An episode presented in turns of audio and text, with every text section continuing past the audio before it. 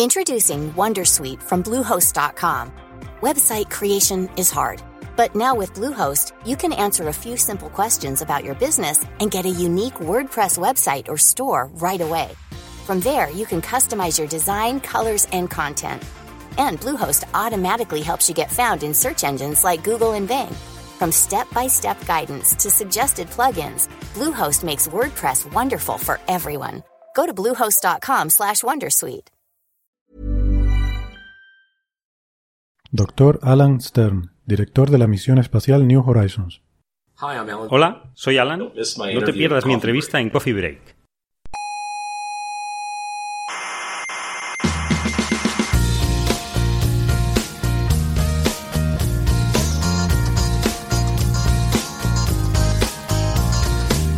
Aquí comienza Coffee Break, la tertulia semanal de la actualidad científica. ¿Sale Maruenda? No, Maruenda no. ¿Y el Ferreras? Tampoco. ¿Y el Eduardo Inda? No, no, ninguno de esos. Es otra cosa. Ya, ya, vaya birria tertulia. Paco, quita esto y ponlas esta noche.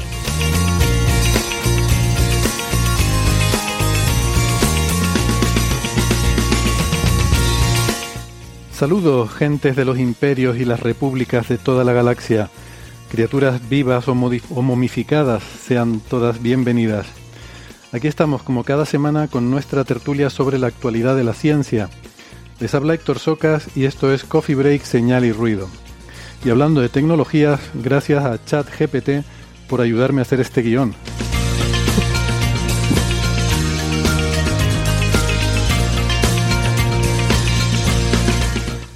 Hoy traemos menú variado.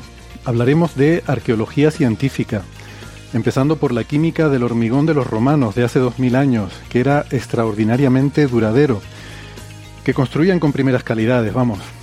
Y seguiremos con el embalsamiento, no, el embalsamamiento de las momias egipcias. Hablaremos también de un nuevo exoplaneta, de un agujero negro supermasivo, muy lejano y muy activo, y de qué es eso de la transportación cuántica de energía.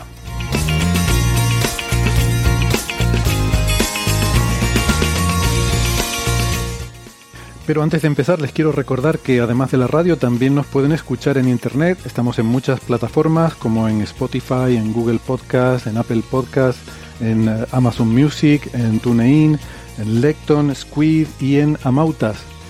No dejen de suscribirse que no les cuesta nada y así no se pierden ningún episodio. Nos pueden eh, seguir en las redes sociales, en Facebook, en Twitter y en Instagram. Y tenemos también una página web donde pueden encontrar todos nuestros episodios y las referencias que tratamos cada semana. La página web es señalirruido.com con ñ y todo junto, señalirruido.com.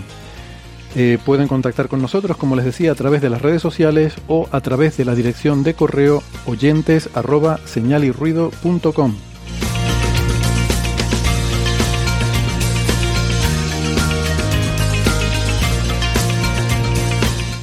Si prefieren la radio analógica de toda la vida, nos pueden escuchar si viven en Canarias en las emisoras Icoden Daute Radio, Radio ECA, Ondas Yaiza y Radio Juventud, en Madrid en Onda Pedriza, en Aragón en Ebro FM, en Málaga en Radio Estepona, en Galicia en Cuac FM y en Galicia en Radio Voces de La Rioja y en la FM 99.9 de Mar del Plata.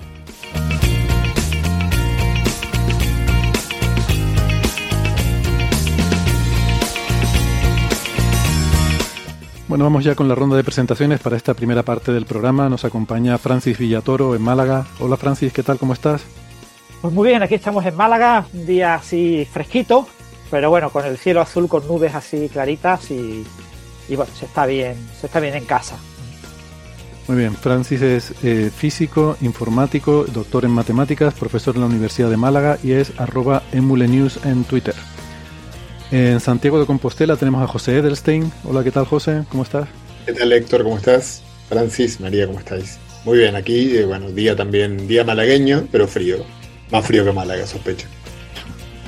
Francis es, eh, digo, eh, José es doctor en física y es eh, profesor en la Universidad de Santiago de Compostela.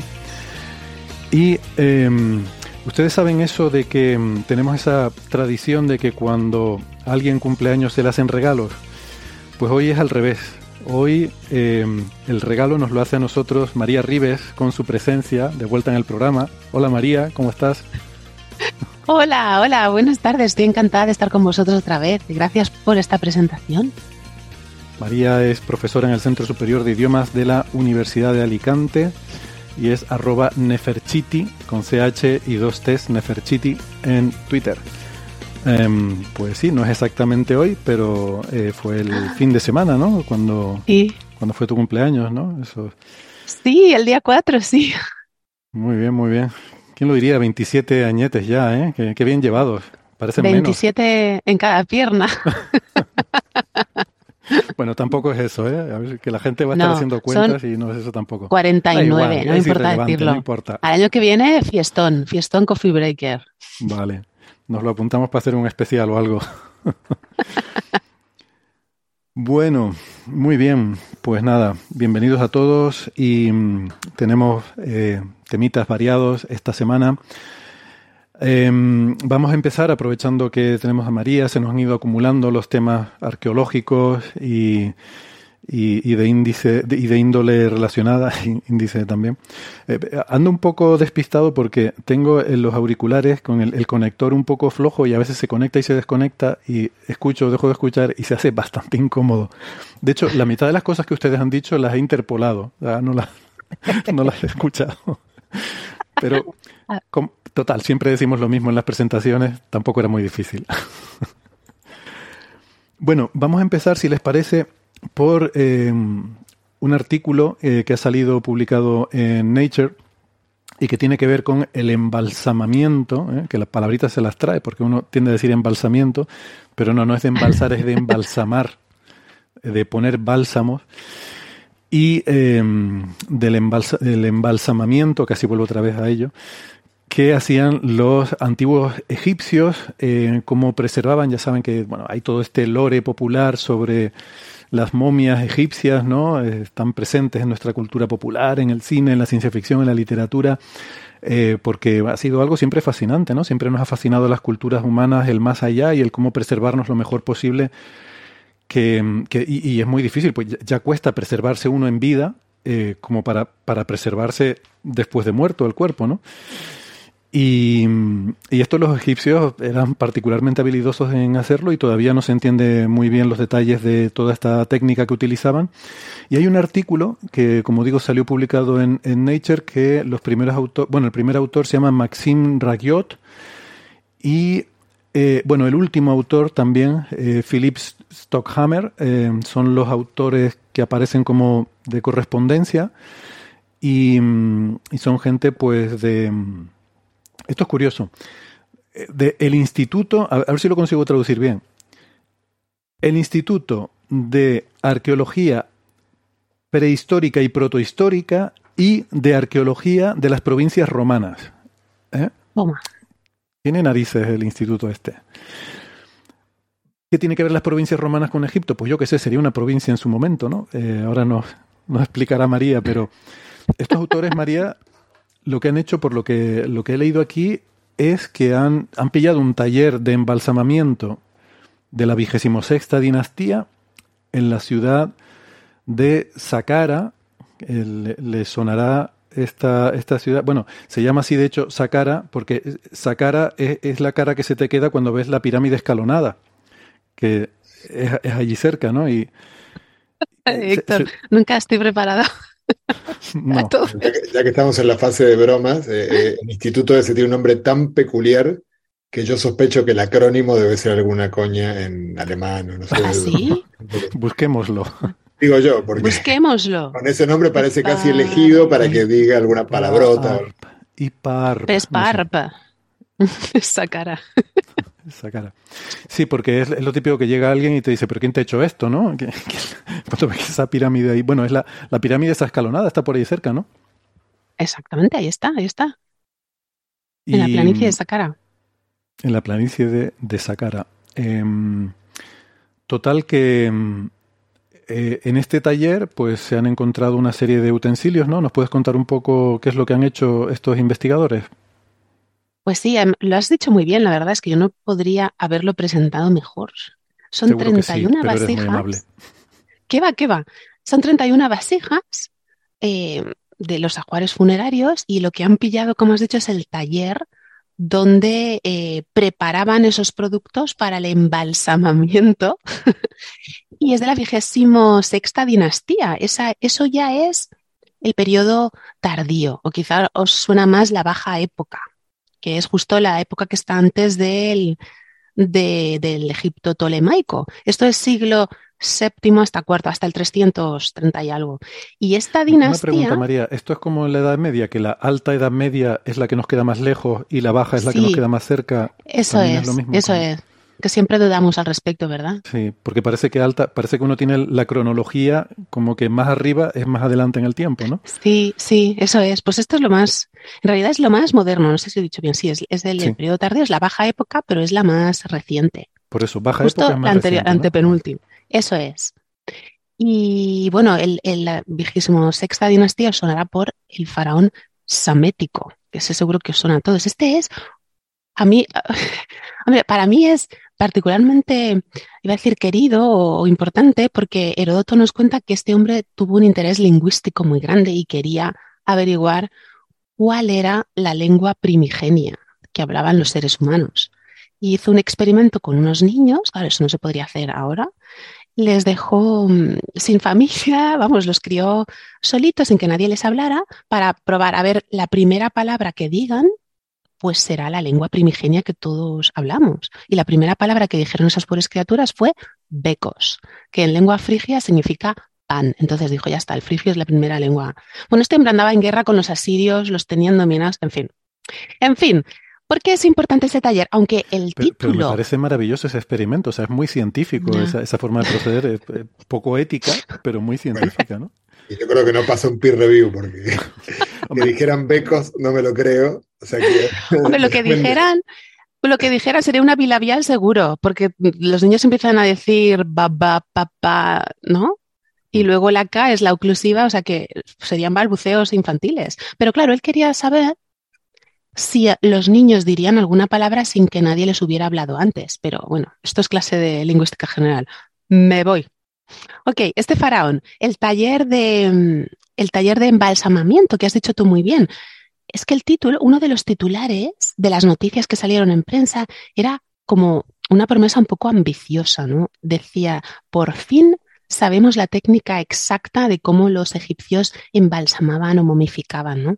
Que además has dicho antes tú muy bien embalsamamiento, poner bálsamos, porque esa palabra viene del griego, que a su vez, tengo que decirlo, tengo que decirlo, a su vez viene del acadio, ¿vale? Bashamu, que es como pues, un ungüento que se, el embalsamamiento, no sé si habéis preguntado la diferencia entre embalsamamiento y momificación. Lo estáis mm. preguntando todos. Porque embalsamamiento es poner bálsamos, los ungüentos, aceites, resinas, que es precisamente lo que han investigado los arqueólogos del artículo. Han encontrado estas vasijas que además estaban etiquetadas, o sea que es un estudio mm, orgánico, de producto químico, arqueológico y filológico, porque las etiquetas corresponden en egipcio a lo que había ahí dentro. Entonces nos ayuda a saber no el, procedimiento exacto que, es ese titular tan, tan ambicioso como decía antes, sino realmente cuando nosotros decimos inciensos o aceites sagrados, ¿a qué se referían ellos, no? ¿Qué había ahí dentro? Porque el embalsamamiento es poner estos ungüentos en el cadáver, se le sacan los, los órganos y se meten estos ungüentos para que se conserve la piel y no se pudra y no huela mal.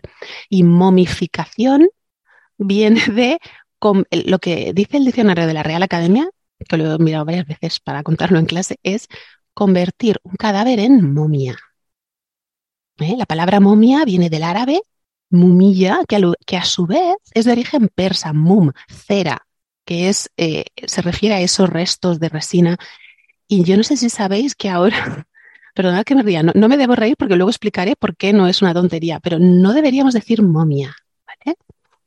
No deberíamos decir momia, sino persona, persona momificada. Y yo sé, yo sé que al principio esto parece una tontería, ¿no? Como que, ay, ¿quién se va a ofender? El muerto, ¿no? parece un poquito una tontería exagerada, pero no es tanta tontería, porque esto, esto es una iniciativa del Museo Británico, porque los conservadores de las momias precisamente dicen que son personas y que hablamos de ellos como si fueran objetos. Y además tenéis que tener en cuenta que tanto estos cuerpos momificados como todas esas obras de arte que hemos recuperado de las paredes de, de las tumbas, los jeroglíficos, las joyas, eso no se hizo pensado para que lo viéramos nosotros. O sea, no se hizo para que lo viera nadie. Eso acompañaba al difunto en su viaje al más allá. Entonces, esta reivindicación de los conservadores del Museo Británico, yo confieso que me reí un poco cuando lo vi la primera vez, como otra palabra que no se puede decir quién se ha ofendido, ¿no? Pero en realidad, pues eso es pues un respeto a estas personas, que eran personas relevantes en su época, en su momento, y, y que no son objetos, que en realidad son antepasados de alguien. A nadie nos gustaría que estuvieran nuestros antepasados pues por ahí en, de desfile, ¿no? Antepasados ilustres, ¿no? Antepasados que, no es que sea, eh, en fin. Pero esto, claro, conviene aclararlo porque eh, dentro del contexto cultural en el que nos movemos, em, alguien puede pensar que esto tiene que ver con la tendencia de, de, pues de ser políticamente correcto y de mm. evitar referencias de género. Esto no tiene que ver con el género. Eh, porque además, como dices tú, viene de una institución británica que en inglés no se le asocia género a la palabra. O sea, la momia en inglés, the mummy, no es ni femenino ni masculino, ¿no? Pero fíjate que cuando yo era joven había un episodio de Scooby-Doo. ¿Cómo se llamaban los dibujos de Scooby-Doo? Scooby-Doo, ¿no? Sí, Scooby-Doo, sí. Pues que había una momia en el museo y volvía a la vida. Y entonces su hijo iba buscando y decía, ¿quién estás buscando? decía, estoy buscando a my mommy daddy.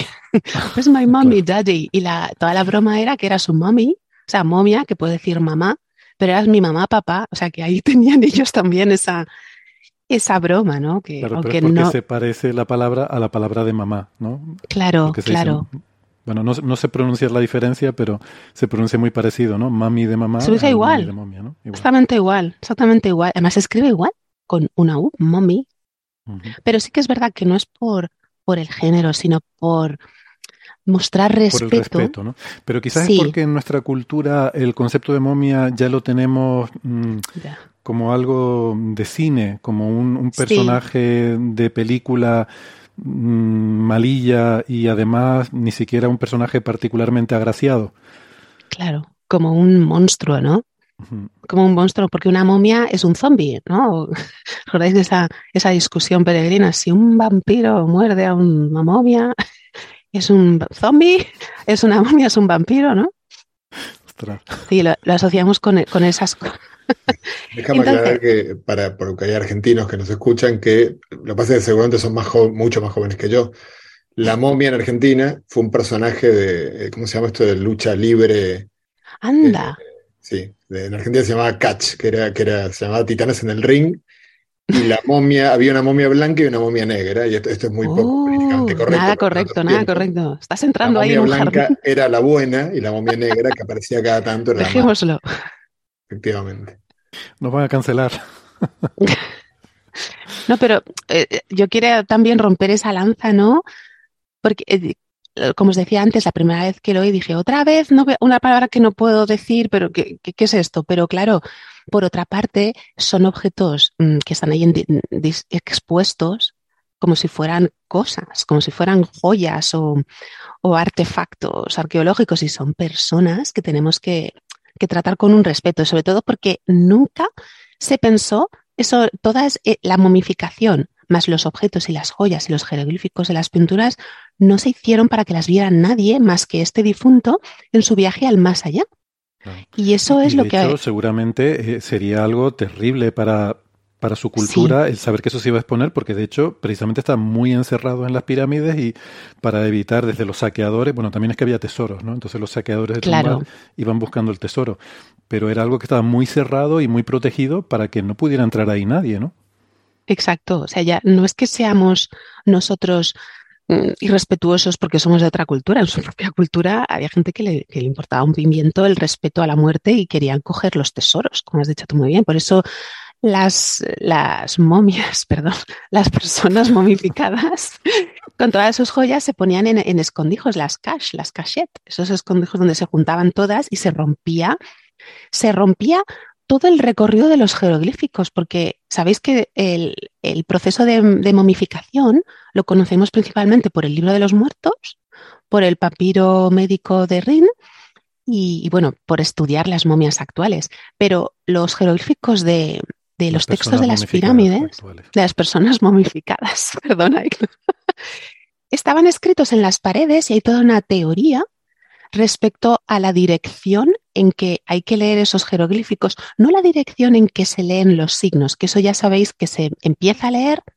por el lado hacia donde miran los seres vivos, ¿no? El, pato, el búho, el pollo, si miran hacia la izquierda, pues empieza a leer por la izquierda. Pero me refiero a la dirección de los párrafos de la historia que cuentan. El libro de los muertos se llama el libro de la salida al día. Entonces es un recorrido que el difunto, los, para los egipcios, el cuerpo tenía varias, varios espíritus que salían al, más allá. Por eso había que embalsamarlos y preparar ese cuerpo. Si no tenían el cuerpo intacto, no podían acceder a la vida eterna. Porque hay, pues está, ya sabéis, está el K, que es como un doble de la persona, como un doppelganger, ¿no? Es como, una figura, una réplica. Luego estaba el Ba, que se representa con el jeroglífico del, pájaro y se representa con la cabeza del faraón o del, muerto ilustre en este caso y cuerpo de pájaro. Y eso era como el alma para nosotros, ¿vale? El espíritu que salía volando y luego esas dos cosas se juntaban con otro que era el Aj más el Sheyet, que es la sombra, la sombra el del mundo de las sombras, y se tenían que reencontrar en el más allá. Pero tenían que juntarse así fuera como una especie de superpoder y después volverse a meter en el cuerpo. Por eso no se incineraban. Preservar los cuerpos era de suma importancia para ese viaje a la, a la otra vida y llegar al juicio de Osiris y pasar por 42 puertas, el, el secreto del universo. ¿Eh? ¿Eh? ¿Eh? 42. La respuesta a todo. ¿Crees que Douglas Adams sabía eh, de mitología egipcia o que... Pues no sé, yo creo que es una coincidencia, pero mola decir eso. ¿Coincidencia? No lo creo. No lo creo. Entonces, en esas, ese, que tenga dudas sobre todas estas cuestiones, puede, le referimos al documental, eh, el riguroso documental histórico titulado Caballero Luna, donde se tratan todos estos sí. temas. Pues ahí, mira, eso lo vimos tú y yo juntos y te acuerdas que decíamos, ¿dónde van? ¿Dónde van al más allá por ese lago que es como la laguna Estigia? Pero es que el, muerto cruzaba el, firmamento en la barca de, de, Ra, porque cruza los cielos en una barca, porque es agua para ellos, ¿sabes? O sea, que ese documental no está tan mal. Lo que pasa es que luego pues, se les va un poquito de, madre, pero no vamos a, meternos en ese, jardín. Em, pero. Pero todo esto, evidentemente, todo este paso al más allá y tal, era una cosa muy clasista, ¿no? Porque no, no todo el mundo tenía acceso al más allá. O sea, era una cosa muy selecta, ¿no? Faraones y personajes muy poderosos de la sociedad. Claro, si tú no podías costearte una tumba o al menos un entierro digno para que tu cuerpo se pudiera preservar, pues en el más allá te ibas a, a, morir de asco. Porque todas esas vasijas que, que, te digo que son tan importantes por los productos que contienen, estaban etiquetadas para saber no solo lo que contenía, sino cómo se mezclaba y en qué momento había que ponerlo y dónde. Hay un, hay un diagrama en el artículo muy chulo, hay un diagrama con los nombres en egipcio, eso francés seguro que lo tiene en pantalla ahora. Hay un diagrama que dice dónde se pone cada sustancia, en qué momento, las palabras que hay que pronunciar, porque el, las palabras son mágicas para los egipcios, para, para las civilizaciones antiguas, la, la, lengua, o sea, la escritura tiene un poder performativo. las palabras hacen magia, que parece una tontería. Pero como cuando yo te, eso es exactamente.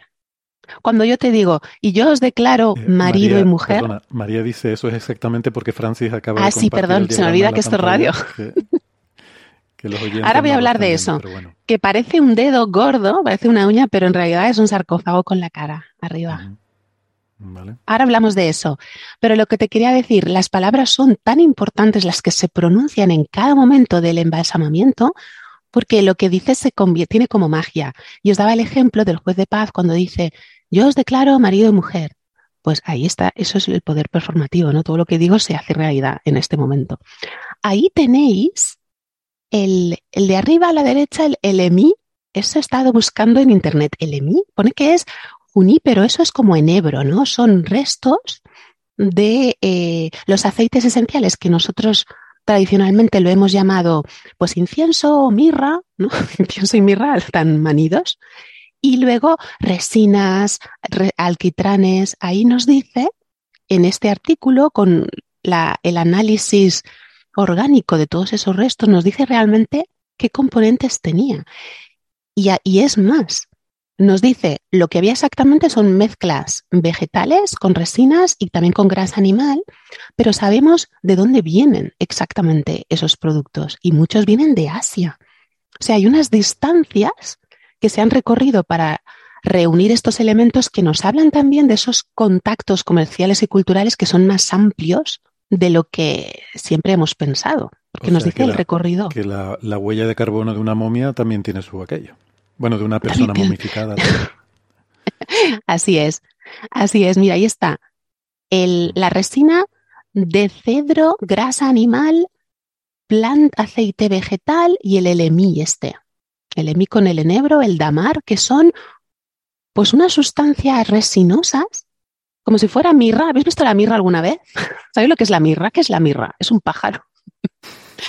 son unas bolitas, unas bolitas que se, que se pone, se pone carbón debajo y, el humo es el perfume, también es eh, antiséptico, desinfecta.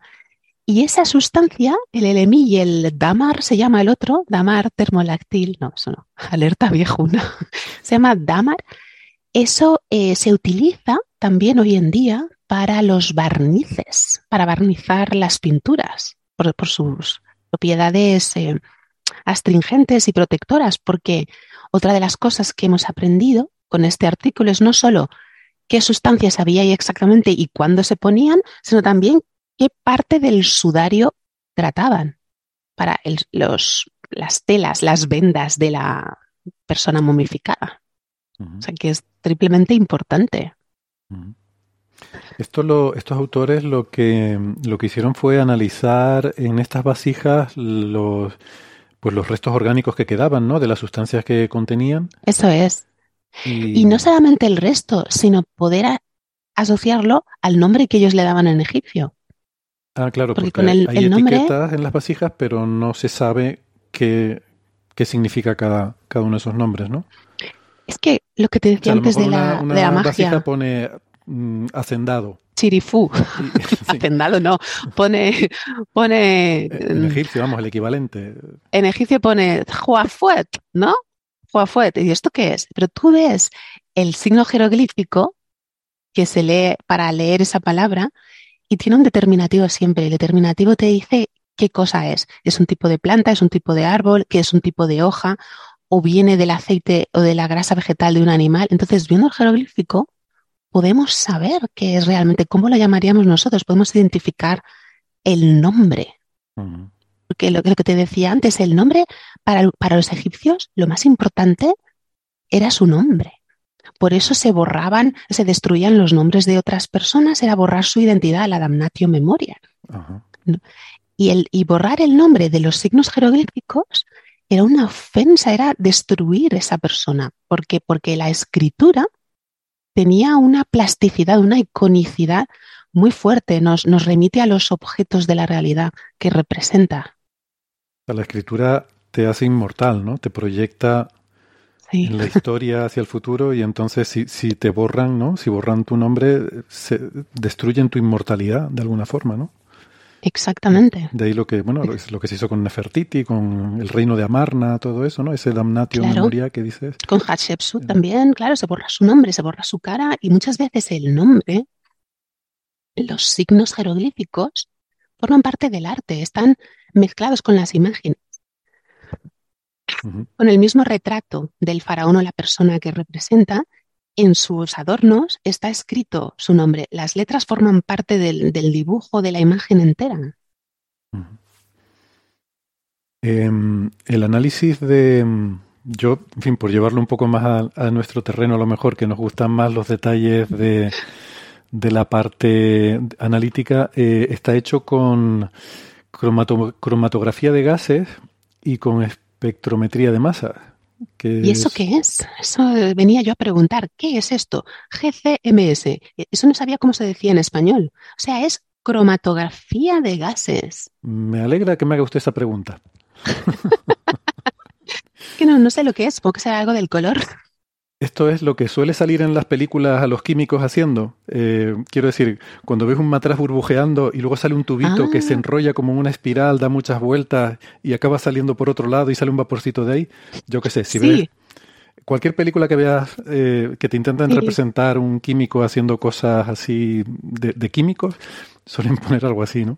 No es una forma de analizar una sustancia yo no sé si mis compañeros a lo mejor saben más detalles, pero básicamente tú pones la sustancia en un recipiente y la, evaporas básicamente con, calor, tú tienes un líquido, pues lo conviertes en un gas y, entonces eso entra a ese tubito que, va dando vueltas así, mm, donde además se insufla otro gas que tiene que ser inerte para que no reaccione con él. Típicamente es un gas noble, como helio, argón, algo así. Se mete otro gas que está siendo soplado. Entonces, ese, ese gas inerte lo que hace es empujar el gas que tú has metido. ¿Vale? ¿Y qué pasa? Que dependiendo de cómo sean las moléculas del gas que tú has metido, eh, ese empujón que le das lo hace que vaya más rápido o más lento. Por ejemplo, si las moléculas más pesadas eh, se, van a, se van a desplazar más lentamente en ese viento del gas inerte, mientras que las moléculas más ligeras se van a desplazar más rápidamente. ¿no? Eh, entonces lo haces recorrer un, recorrido, por eso se hace en espiral, no, no es espiral, ¿cómo se llama esto? Eh, un coil, ¿no? Un, uh, ¿Cómo se dice en español? Coil. Eh, una, ¿Bucle? Una bobina. Una bobina, eso es. Gracias, Francis. Sí, porque una espiral va convergiendo hacia el centro, ¿no? Una bobina mantiene el radio, ¿no? Y bueno, eso se hace para que tenga más longitud el tubo, ¿no? Lo que quiere es que la longitud sea la mayor posible para que se vayan separando, ¿no? Si un, un componente va más rápido y el otro va más lento, a la salida saldrá primero el más rápido y luego saldrá el más lento. Entonces a la salida tienes un detector que va registrando, pues de repente, uy, ha salido algo, pues el detector lo registra. Ahora sale otra cosa, pues lo registra, ¿no? Y entonces diferentes moléculas tienen diferente tiempo de pasar por ahí. Y entonces tú ya tienes calibrado tu instrumento, ya sabes cada molécula, cada gas, cuánto tiempo tarda desde que lo desde que lo conviertes en vapor hasta que sale por el otro lado. De hecho, también el, punto de mm, eh, la temperatura a la cual se convierte en vapor también es diferente. En vapor no en gas, también es diferente. Con lo cual el que se, el que primero se, mm, eh, ¿cómo se dice? Se evapore, no se, bueno, el que primero se convierta en gas va a salir antes también. Total, que lo que haces es ver simplemente la diferencia. ¿Y por qué se llama cromatografía precisamente? Ni idea. Sospecho que porque originariamente el detector debería ser algo que reaccionaba y a lo mejor tenía diferentes colores en función de... Pero no sé. Eh, eso se llama cromatografía de gases por alguna razón Muy Interesante. Ah. Interesante, muchas gracias. Y luego la espectrometría de masas, de eso ya lo hemos comentado otras veces, es más sencillo, es simplemente que se hacen pasar la, sustancia también en forma de gas, se ioniza, por ejemplo, eh, bombardeándola con electrones, y entonces al ionizarse, al tener un electrón de más o lo que sea, o al arrancarle un electrón, tiene carga eléctrica. Y al tener carga eléctrica, cuando lo haces pasar por una zona en la que hay un campo eléctrico, entonces va a sufrir una desviación y la desviación depende de la masa que tenga. Eh, para una determinada carga, bueno, depende del cociente entre la carga y la masa. Entonces, diferentes sustancias que tienen, las moléculas tienen diferente masa, van a sufrir una desviación diferente y van a acabar impactando en el detector en un sitio diferente. Y entonces lo que vas a tener en una imagen, vas a ver diferentes manchitas, cada manchita corresponde a una molécula diferente que ha hecho una trayectoria diferente por el, eh, por el campo eléctrico que le has puesto. eso es pues, la gracias a eso, cosas. Gracias a eso que has explicado aquí en las conclusiones, pone Dos palabras muy importantes. Lo que yo decía antes que eran inciensos o mirras, los, los aceites, se llama antiu. Aquí porque no sois de Alicante, pero aquí en mi tierra si dices antiu, dices shishona. Ah, shishona ¿no? Es verdad, sí, sí. Entonces el antiu, pues, pues incienso o mirra, cualquier cosa, ¿no? Y luego el sefet, que lo hemos llamado pues aceite sagrado para ungir el cuerpo, pero con una función religiosa, ¿no? Pues aquí nos dice eso, que son coníferas y aditivos vegetales procedentes de cipreses y cedros. O sea que con eso que has explicado, han podido saber ¿no? los, los elementos que había ahí exactamente, que no sabíamos hasta ahora exactamente qué era. Eran unos inciensos, pero qué elementos contenían, ¿no? Y eso tampoco es que sea, como decía el titular ese, por fin sabemos exactamente cómo, pero es muy importante saber realmente qué elementos había. Claro. Y cómo lo hacían, y de dónde vienen, de dónde los conseguían, las distancias que han recorrido esos, esos, esos elementos.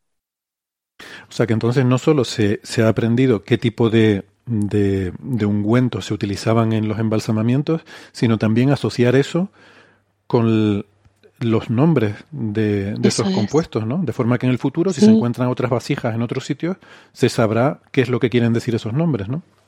Exacto. Interesante. Exacto. Bueno, el título del artículo, que no lo hemos dicho, no es así. No, este no era. Este era una nota de prensa. Esto es otro. Este artículo está bien. El título está bien, ¿no? El título es El análisis biomolecular permite eh, nuevos, nuevas pistas o nuevos, no pistas, no, nuevos insights, nueva información sobre el embalsamamiento de los antiguos egipcios, ¿no? Vale, vale.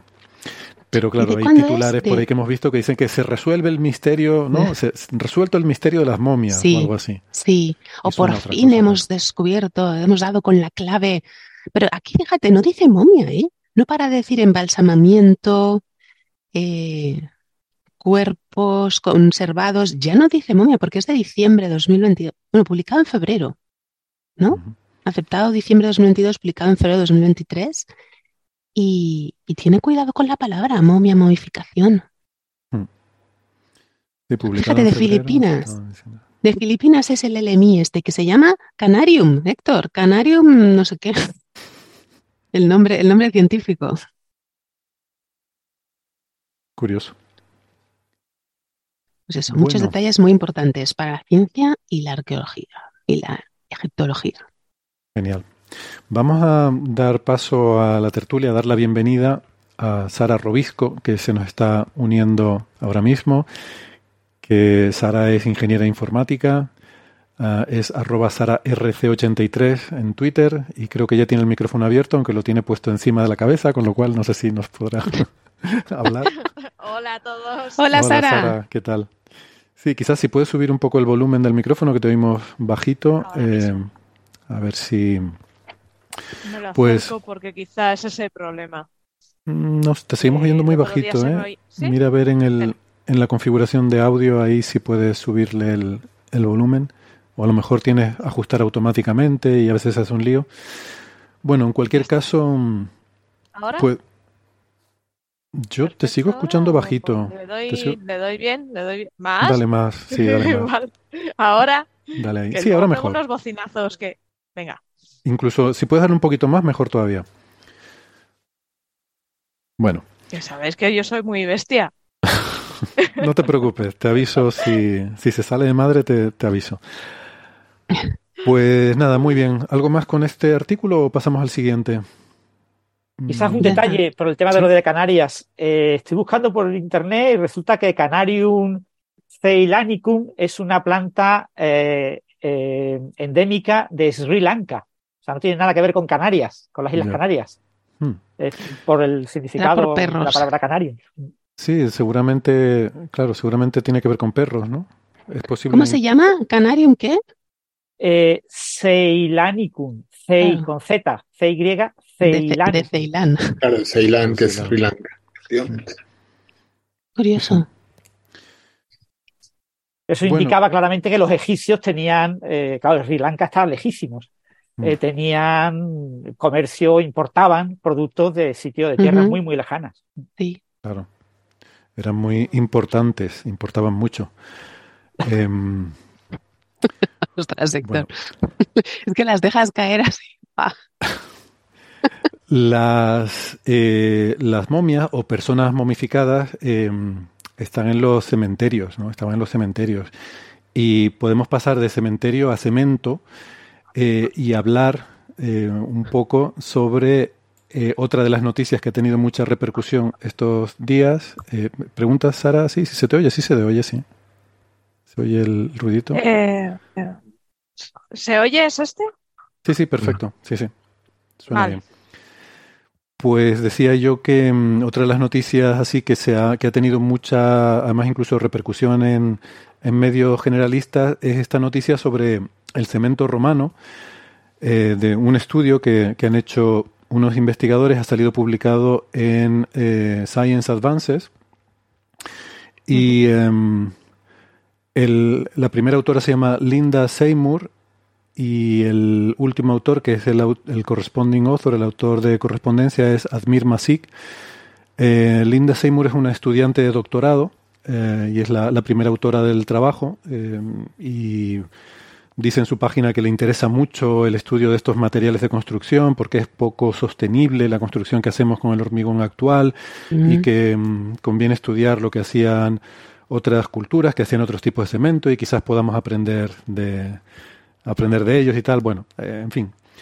Cada uno tiene que justificarse porque trabaja en lo que trabaja, ¿no? Entonces, veo a Sara que hace gestos como que no le convence mucho esa explicación, pero bueno.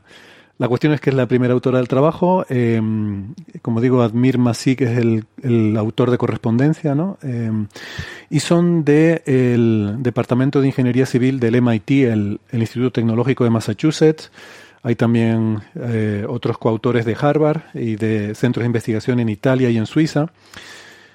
Y bueno, pues aquí tratan un tema, Sara, que si nos lo quieres contar sobre el, hormigón que hacían los romanos, ¿no? Que al parecer es sorprendentemente eh, bueno.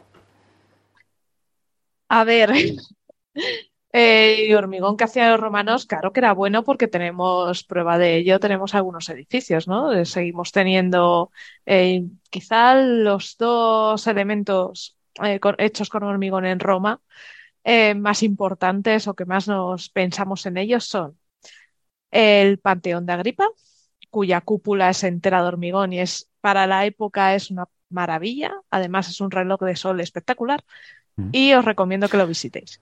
Creo que es. Y la otra, el... menos. En Roma, ¿no? Sí, sí, sí, sí, he estado. En Roma, en Roma. Sí, eh, creo que es la cúpula de hormigón que no es armado, o sea, que no lleva hierro centro, más grande. Sí, no lleva. Sí, de, de hormigón no armado, más grande que hay. Uh -huh. Exacto.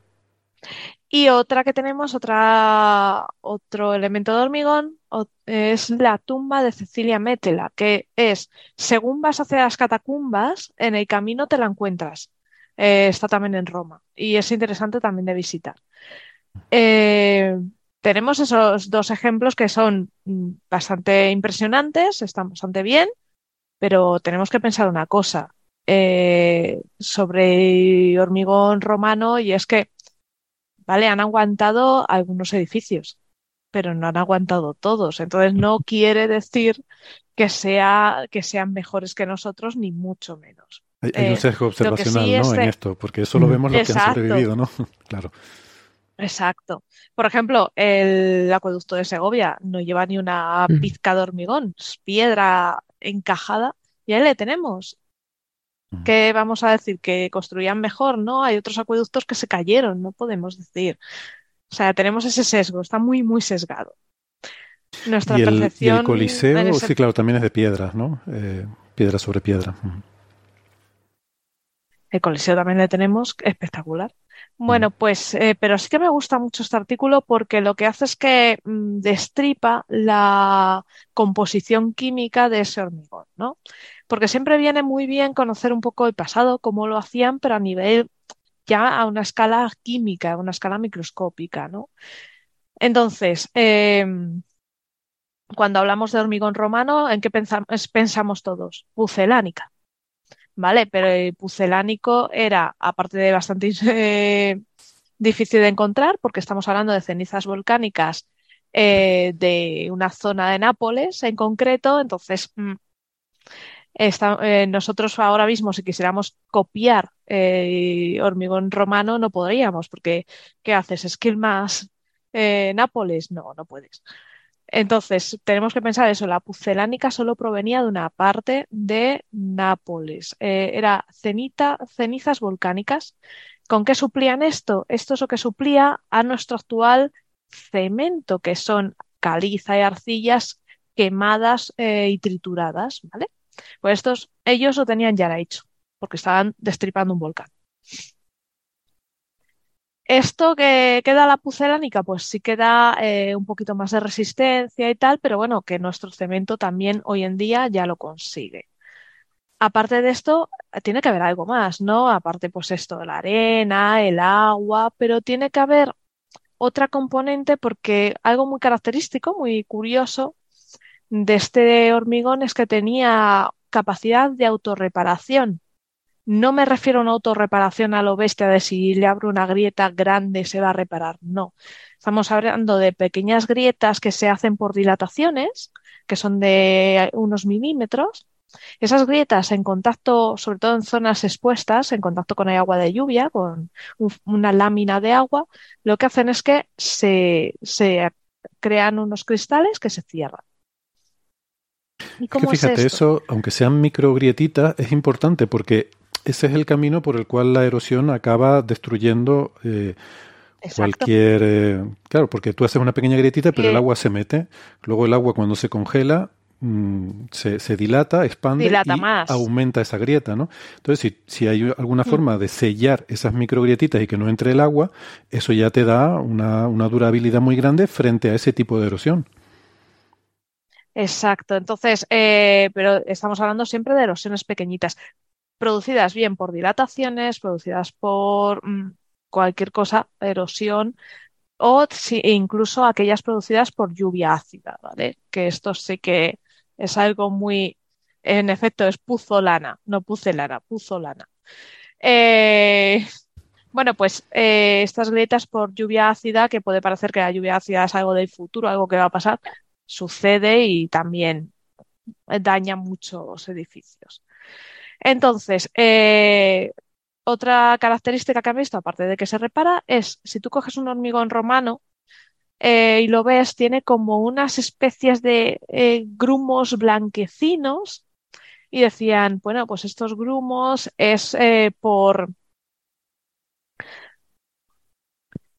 se deben a que la mezcla se ha hecho mal o se ha hecho de forma descuidada. Entonces, claro, dices, dicen en el paper, vamos a ver, se lo han trabajado para que dure, para que se autorrepare, para que tal, y tú crees que, que, van a echar ahí unos grumos que no, no, no tiene sentido, ¿no? Entonces, lo que han hecho es coger de, de un yacimiento cercano a Roma unos trozos de un muro de hormigón de lo que es la, eh, la muralla que sigue, permanece bastante bien, bien conservada, pues han cogido unos trocitos y se han puesto a analizarlos.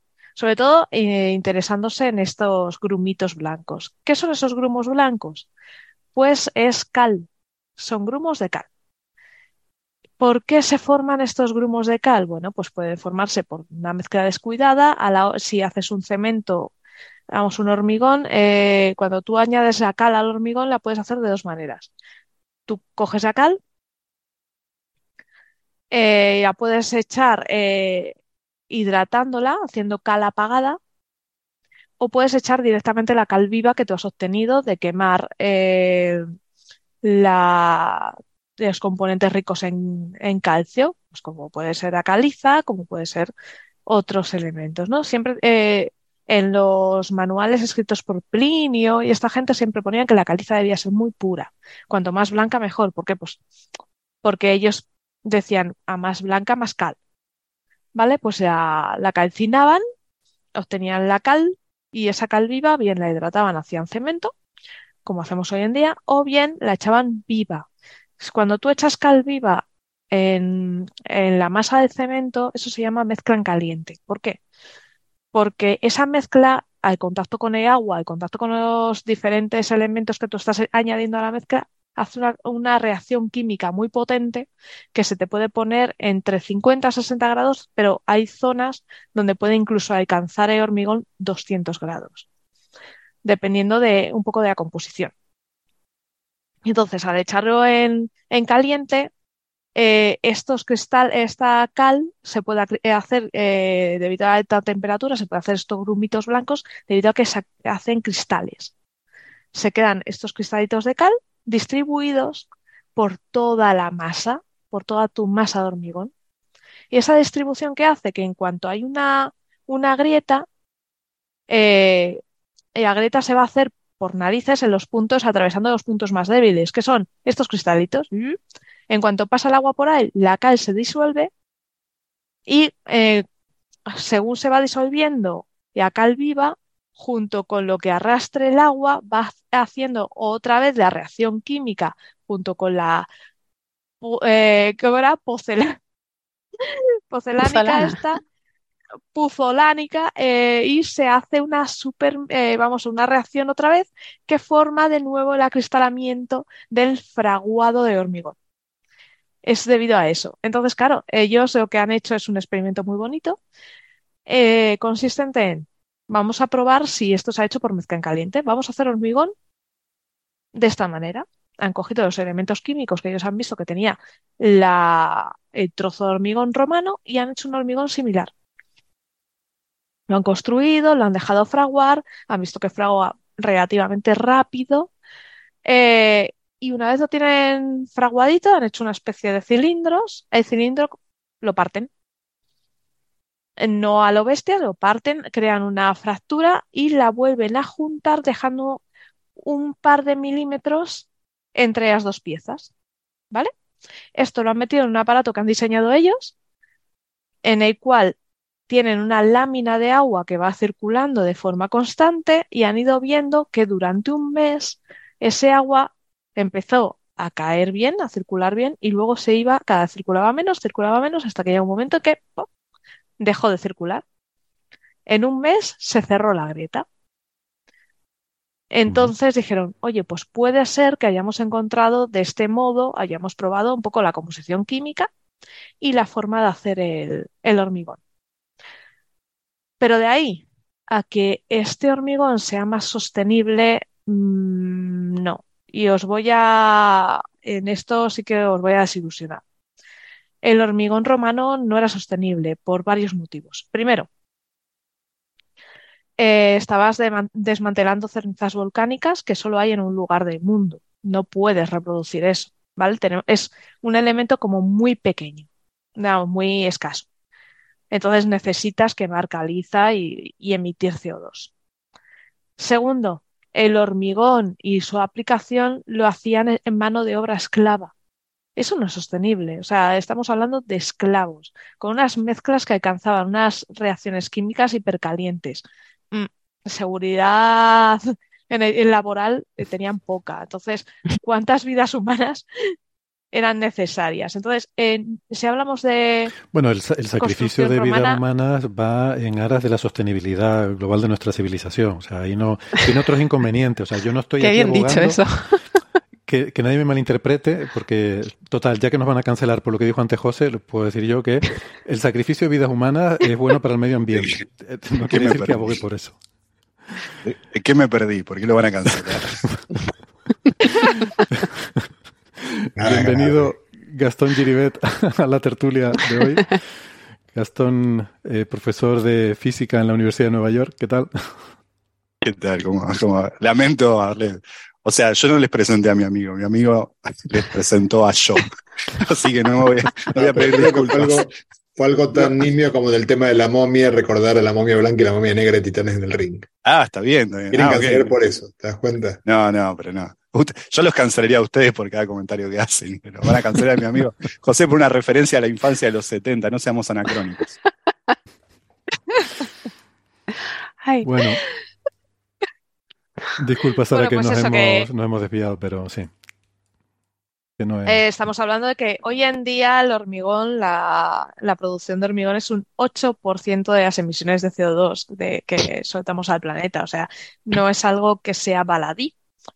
Pero en cuestiones de sostenibilidad, si queremos hablar de sostenibilidad, debemos de pensar que el hormigón a día de hoy se recicla. Entonces se puede reciclar y sí que tenemos métodos sostenibles. También el tema de autorreparación, hoy en día también lo tenemos. Hay tipos de hormigón que incluso con bacterias llevan eh, eh, colonias de bacterias dentro para que reparen el hormigón. O sea, esto es eh, la tecnología de hoy en día es alucinante. Mm. Y luego nuestro hormigón tiene algo que el hormigón romano no tenía. Nosotros trabajamos con hormigón armado, o sea, estructuras con una rejilla dentro de metal, de acero o de hierro.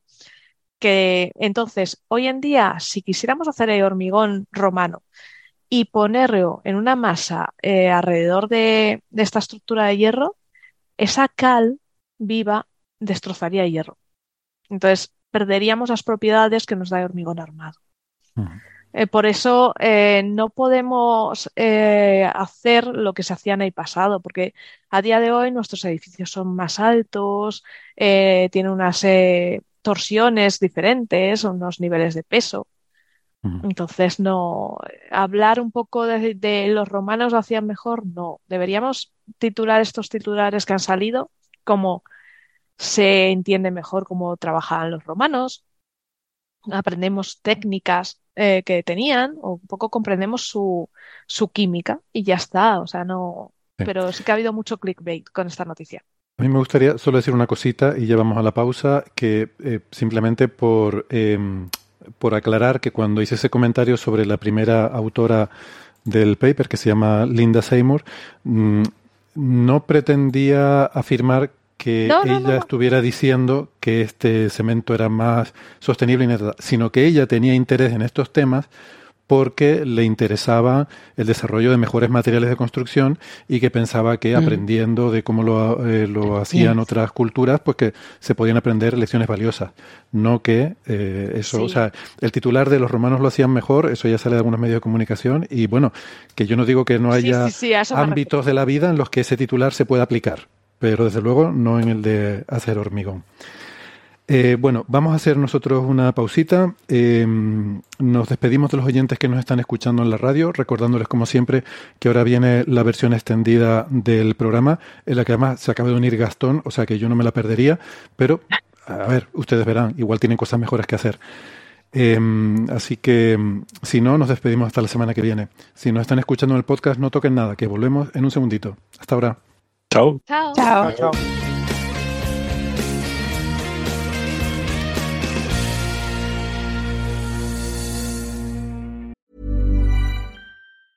Ryan Reynolds here from Mint Mobile. With the price of just about everything going up during inflation, we thought we'd bring our prices down. So to help us, we brought in a reverse auctioneer, which is apparently a thing. Mint Mobile unlimited premium wireless. Ready to get 30, 30, bit to get 30, bit to get 20, 20, 20, bit to get 20, 20, bit to get 15, 15, 15, 15 just 15 bucks a month. So, Give it a try at mintmobile.com slash switch. $45 upfront for three months plus taxes and fees. Promo rate for new customers for limited time. Unlimited more than 40 gigabytes per month. Slows. Full terms at mintmobile.com. Tired of ads barging into your favorite news podcasts? Good news. Ad-free listening is available on Amazon Music for all the music plus top podcasts included with your Prime membership. Stay up to date on everything newsworthy by downloading the Amazon Music app for free or go to amazon.com slash news ad free. That's amazon.com slash news ad free to catch up on the latest episodes without the ads. Muy bien, gracias por seguirnos acompañando. Eh, estábamos hablando de este tema del, del hormigón romano. Gracias, Sara, por, por ponernos en, en contexto y, bueno, eh, desmitificar un poco ¿no? esas ideas de que, de que los romanos lo hacían mejor, por lo menos el hormigón. Eh, de todo lo demás, pues no sé. Siendo italianos, vaya usted a saber, y todo es posible. Pero. Depende eh, si te ibas al sur, las cosas se hacen mejor. Efectivamente. Como decía la gran Rafaela. Carrá. Sí. Ostras, mira, te juro imagi- imagínate, imagínate de dónde somos José y yo.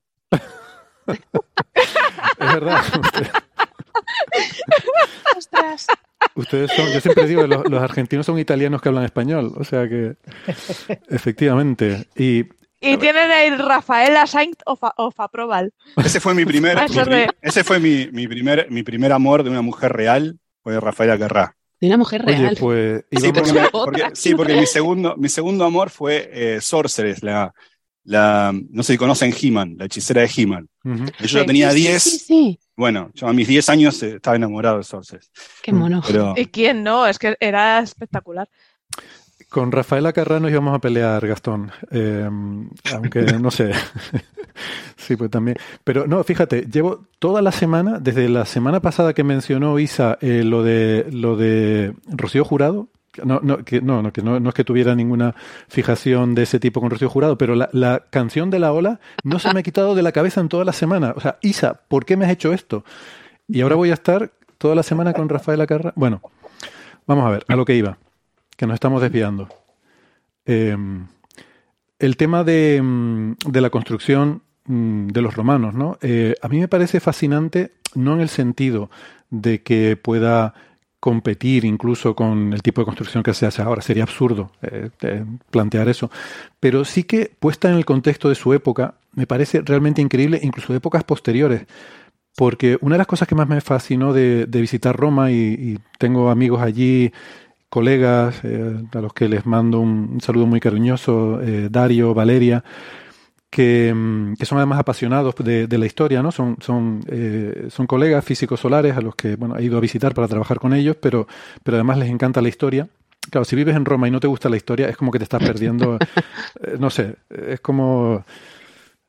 Bueno, no sé, no voy, a, no voy a dar analogías, pero la cuestión es que una cosa que me fascinó es el, el paso atrás de la civilización, que es algo que no estamos acostumbrados a pensar, eh, que la tecnología, al pasar de la, de la época romana a la época medieval, el retroceso tecnológico que hubo eh, se hace tan patente en ese sitio como en pocos. Sabemos que es así, pero el hecho de que, por ejemplo, en, durante la Edad Media la gente de la alta sociedad buscaba edificaciones romanas antiguas para construir sus casas encima de ellas, porque claro, ya estaban enterradas, pero encontraban cimientos de antiguas casas romanas, de templos romanos, que se, se sostenían, y encima de ellos construían sus casas porque no sabían, no eran capaces, no sé si sabían, pero no eran capaces de construir con la robustez que podían, eh, que podían hacer los romanos. Entonces usaban, incluso usaban cimientos romanos antiguos para construir encima de ellos, ¿no? Aprovechar lo que ya habían hecho los romanos porque ese conocimiento se perdió. Y creo que es una lección como pocas en la historia, me parece un experimento sociológico muy interesante y, muy infravalorado, el estudiar ese proceso en el cual hubo un retroceso del conocimiento, porque es algo poco habitual en la historia humana. Em, esa es una buena observación, porque, porque una de las cosas que, atraen, atraen en, me parece, en la, a, los, a la gente con teorías conspirativas o, o a las pseudociencias y eso, es la idea de un de una cultura perdida, de un pasado remoto en el que, hemos, en el que hemos estado tan avanzados como ahora o incluso más, ¿no? Esa idea de la Atlántida y ese tipo de cosas. Eh, hay un común denominador que es esa idea de un pasado perdido, y no solamente en la ciencia ficción y eso, sino también en, por ejemplo, estas cosas medio místicas, esotéricas, ¿no? Una especie de sabiduría de los ancestros que, mm. sabían más que nosotros, pero que hemos perdido. Entonces me sorprende que un caso, todo eso es bullshit, pero un caso de verdad, en el cual eh, el conocimiento se perdió, y que eh, me llama la atención que no, que no sabe más la atención. Ahí tenés un caso histórico concreto en el cual hubo una pérdida de conocimiento concreto. Casi pasa lo mismo con la matemática, si no fuera por los filósofos musulmanes que salvaron muchos conocimientos de, eh, digo, de la, época, no te digo clásica, pero digo, eh, de, las primeras, de las primeras épocas cristianas. ¿no? Mucho tiempo se pudo haber perdido mucho en la media época del medioevo nuevamente, ahí se perdió un montón de conocimiento, me llama la atención que no llame más la atención, justamente siendo tan catchy para. Sí, pero eh, esto está un poco cogido por pinzas, porque también tenemos eh, edificios eh, de Edad Media que hoy en día están en pie, siguen en pie, como son castillos medievales, edificios mudéjares de la Edad Media musulmana que tuvimos en España, y son espectaculares y muy ricos, ¿no? Entonces, eh, yo creo que tampoco se perdió tanto. Bueno, pero ahí hubo vaya fusión, ¿no? De edificios. Sí, pues la base hispano-musulmana, cristiana-musulmana, cristiana, luego hasta, hasta la época gótica casi se han estado reconstruyendo, mm. ¿no? Y reformando esos edificios, que no es que se hicieran en su momento y duraran, pero duraran así. muchas de las catedrales que, tenemos empezaron a principio de la Edad Media y acabaron siendo un pastiche de culturas porque, claro, vamos de estilos, ¿no? Porque, claro, tardaron tanto en el tiempo, pero... Sabemos que su construcción, su arquitectura no era óptima, o sea, sus materiales eran muy buenos, pero su arquitectura no era óptima. Por ejemplo, no usaban tanto la catenaria, usaban medio arcos y cosas así. De hecho, ya habían no tenido observaciones arquitectónicas que sí habían tenido, por ejemplo, los persas mucho antes, que era el uso de la catenaria como, como estructura sólida per se, independientemente de los materiales usados. En cambio, los romanos usaban, usaban en pocos casos catenarias medio de casualidad, no tenían esa, esa, esa estructura, eran más medio arcos, pero aún así los, los acueductos todavía subsisten siendo medio arcos, no son catenarias. O sea, su arquitectura no era óptima, pero su ingeniería lo era, digamos. Bueno, el arco, o sea, de hecho todavía creo que el, el, término arquitectura viene, de, la etimología viene de, de, arcos, ¿no? O sea, era, era la forma de, de poder construir estructuras aligeradas, huecas, sin tener ese armazón metálico al que aludía Sara antes para hacer una estructura armada eh, metálica, que es lo que usamos hoy en día, las vigas de metal, ese tipo de cosas no existían. Entonces la única forma de tener algo ahuecado que, que ellos descubrieron era el de hacer arcos y, y, y fueron verdaderos maestros y artistas de hacer arcos, ¿no? Pero yo lo que voy bueno, a bueno, bueno, bueno, arcos de medio punto ya había en la puerta de Istar en Babilonia. Ya. No, no, si todo empieza en no, no, pues sigue, sigue. Ya, ya, ya. Sí, sí, sí, está claro. No, a ver, yo no sé si los ahí, romanos... ahí, ahí, va, ahí, vamos a Sumeria, ahí vamos a Sumeria, vamos de a poco. Sí, sí, sí. No, quiero decir, yo no estoy diciendo tampoco que los romanos inventaran mucho. Yo no sé si inventaron mucho o Mm. poco. La, un poco la idea popular que hay es que tomaban de. Claro, su imperio fue tan Sí. extenso que tenían muchas fuentes de las que beber, empezando desde los griegos, ¿no? Que siempre sé que es la gran influencia, hasta en su mitología y su cultura. Pero, pero que los romanos no solo invadían e imponían su cultura, Sí. sino también aprendían y extraían enseñanzas de los territorios que conquistaban, ¿no? De esas provincias. Ahí está, ahí está. Mira, justo eso estaba pensando yo, que, que siempre decimos que los romanos son un remake de los griegos, ¿no? Despreciativamente. Son Porque los ¿qué griegos nos- qué nos han dado los 2.0. romanos? A ver, ¿qué nos han ¿Qué han dado hecho los romanos por nosotros? No, pero es verdad, es verdad que los romanos eh, imitaban, pero mejoraban, ¿vale? Ellos observaban, eh, como has dicho tú, era un imperio uh, tan extenso que cuando veían algo que funcionaba, pues oye, esto me gusta, me lo quedo para mí, lo hago mío y lo mejoro. Por ejemplo, en el arte, siempre, siempre decimos que los romanos hacían copias. De hecho, gracias a que los romanos hicieron muchas copias en mármol de las estatuas griegas en bronce, las tenemos hoy. Por ejemplo, el discópolo de Mirón que vemos en el British, no es griego, es una copia de época romana, es del siglo I. Y en, y en, en el siglo I ya podemos decir que el, que el arte romano ha madurado. Seguían haciendo copias de estatuas y mosaicos, pero por ejemplo los, los teatros, ¿vale? Los teatros, los griegos los excavaban en las laderas de, de montañas. Sin embargo, los romanos Como el Monte Rushmore. Casi- que- exactamente, estaba pensando en eso. Estaba pensando en Epidauro, que es eh, maravilloso, magnífico, pero está en el monte. Sin embargo, los romanos, con su desarrollo de, sus técnicas de, ingeniería, arquitectura, pues podían construir sin el apoyo de la, de la montaña. O el anfiteatro, por ejemplo, anfiteatro es el, el círculo. O sea, anfi es doble. El coliseo es un anfiteatro que el teatro es para las obras de teatro, perdón por la redundancia, y el anfiteatro como el coliseo pues es para las luchas de gladiadores y las fieras. Eso es una creación romana. El teatro es medio círculo, el, el anfiteatro ya es un círculo entero. Ahora, O sea ahora lo que lo- entiendo, porque tenía que ser un círculo entero para que no se pudieran escapar. El teatro podía ser medio porque los actores no iban a salir huyendo. Pues sí, me, he quedado sin palabras. Bueno, No si queréis, eh, Mira que te conozco desde hace años.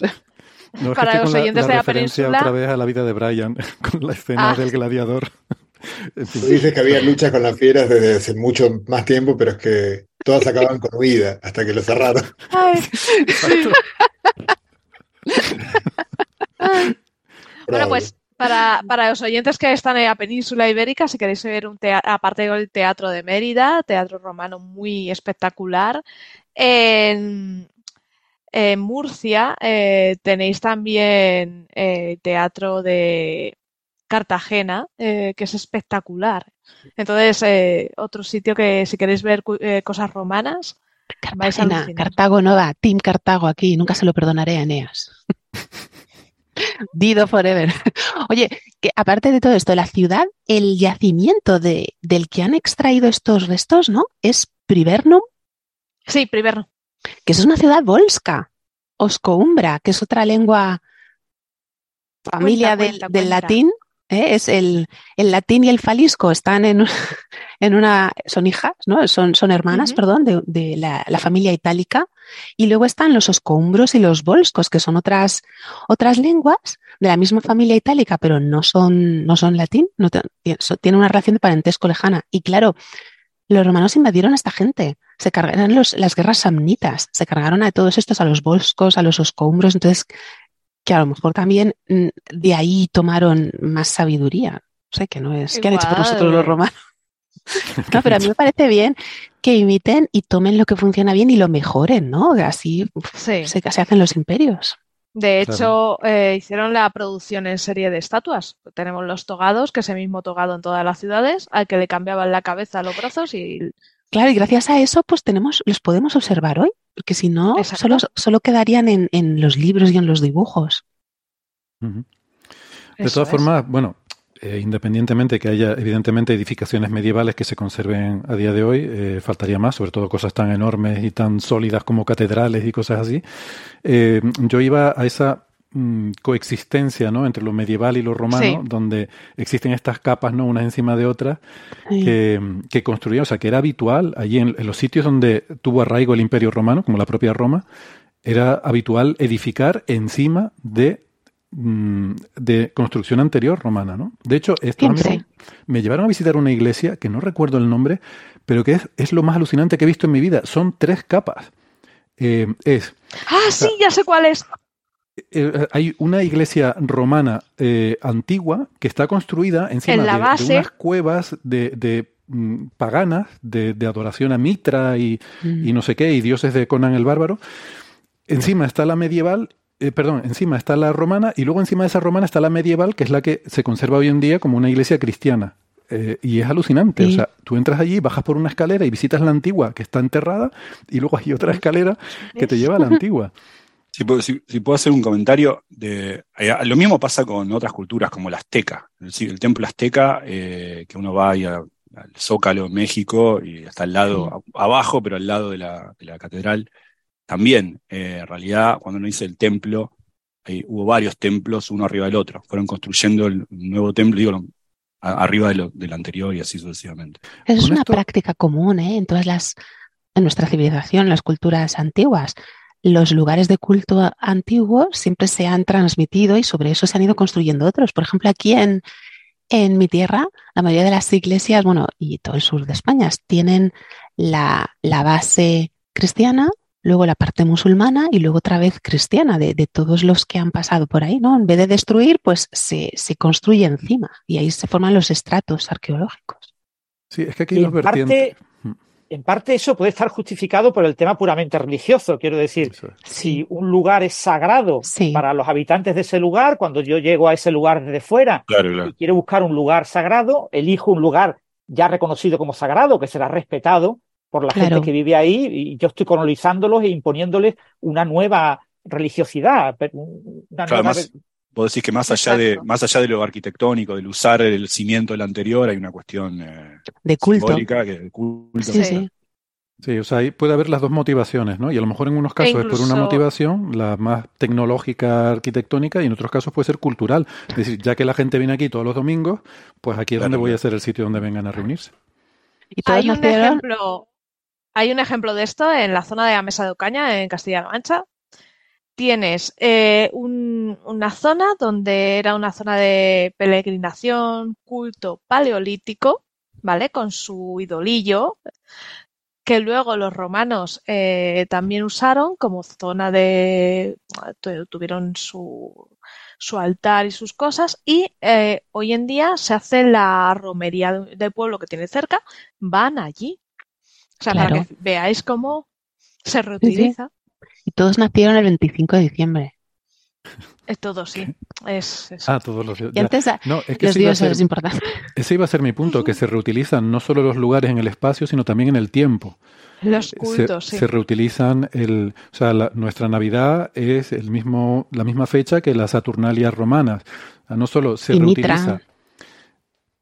Pues no sé si era una imitación, pero, pero que... Antes has dicho, me estaba riendo porque antes has dicho, estabas protestando de que los romanos no eran tan buenos, tal, pero yo tengo muchos amigos romanos. tengo unos amigos romanos, ¿eh? que no estoy, no estoy faltando el respeto. Pues sí, me mira, por ejemplo...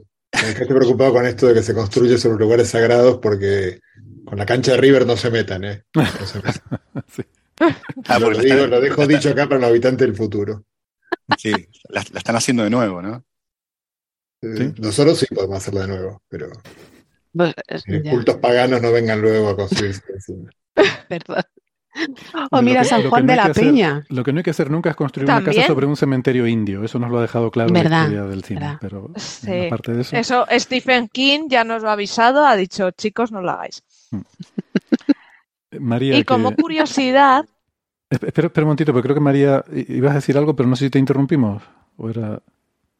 No me acuerdo ya, cosas de culto, de lugares que se construyen encima de unos encima de otros, como ha dicho Sara, desde épocas de la prehistoria. y, del tiempo también habíamos dicho, ¿no? Que también se, se, reutilizan fechas señaladas, porque ya que la gente tiene este día de fiesta y tiene la costumbre de, de, hacer fiesta este día, pues ya, ya que voy a cambiar la religión, pues la pongo en este día, ¿no? Sí, no me acuerdo lo que iba a decir, pero se absorbe, se, en vez de la mejor manera de que tú adoptes mis creencias es ponerlas junto a las tuyas. ¿eh? Como tenemos pues todos muchos los, los, los, dioses romanos, ya lo sabéis, los dioses romanos, dioses griegos son herederos de otros dioses anteriores, o los santos de hoy en día, la Virgen Negra de Montserrat, ¿no? Es, es un antiguo lugar de culto, una antigua divinidad pagana desde el punto de vista cristiano que se ha absorbido, vale, pues es, ahora es una advocación de la Virgen, entonces la aceptamos, pero seguimos adorando a los mismos dioses desde la antigüedad. Exacto. Vale. ya está, no me acuerdo qué decir. Eh, Yo os quería decir eh, que como curiosidad, eh, así de temas romanos y tal, en, Toledo tuvimos un acueducto romano y, se conserva parte del circo, uno de los circos más grandes de, España, está en Toledo. Y el acueducto romano, enlazando con el programa de la semana pasada, lo tiró a Derramán III, porque no, quería dejar sin agua a los toledanos y dijo, pues adiós acueducto. Y el, circo romano lo tiró un obispo porque en las eh, huecos que había para guardar cosas, ahí pues había gente pues que vivía allí, aprovechaba esos huequitos y eh, había mujeres de mala vida y tal, y dijo el hombre que eso era un lugar de vicio y tiró del circo romano. Vaya. Mm. Para que veáis que algunas religiones, pues eso, tiran se puede construir encima o tirarlo directamente. Sí. Muy bien. Pues nada, muy interesante esto de los romanos entonces, ¿no? El cemento, ¿había algo más sobre el cemento, sobre toda esta gente? Em, mm, no. pues vamos a ir pasando de tema. Em, María, ¿te quieres quedar un ratito más o cómo lo tienes? Sí, me quedo un rato para, para escuchar. Vais a hablar de Planeta 9, ¿no? Sí, un poquito, un poquito. Solamente actualizar un poco la, información de la búsqueda que estamos haciendo. Eh, se habrán dado cuenta de que hay luna llena o casi llena, ahora está empezando a menguar un poquito. Y eso, bueno, pues eh, es mala noticia porque mm, esta era prácticamente ya la última ventana que teníamos antes de esta luna para, para que pudiéramos tener estas observaciones que necesitábamos y no, no se han podido hacer, ¿no? Entonces, eso quiere decir que ya probablemente, bueno, nos han dicho en el observatorio que es posible que se pueda volver a intentar en la próxima luna nueva y si no, pues ya será para eh, el otoño, cuando el campo este vuelva a salir. Y porque claro, recuerden nuestros oyentes que tú quieres observar un campo en el cielo, tienes una cierta ventana temporal en que ese campo está en el cielo nocturno y además eh, bien en el cielo nocturno. Eso quiere decir que eh, si está justo en el centro del cielo nocturno, quiere decir que nosotros lo vemos en su máxima elevación, que es lo bueno, porque cuando, cuanto más alto miras en el cielo, más delgada es la atmósfera que tienes que atravesar para ver. Desde el momento en que tu objeto está más bajo, más cerca del horizonte, la capa de atmósfera que tienes que atravesar es mayor y se ve peor. Ese es un poco el, el asunto básicamente, ¿no? Estas observaciones que nosotros estamos pidiendo para este telescopio, que es un telescopio de un metro, son difíciles.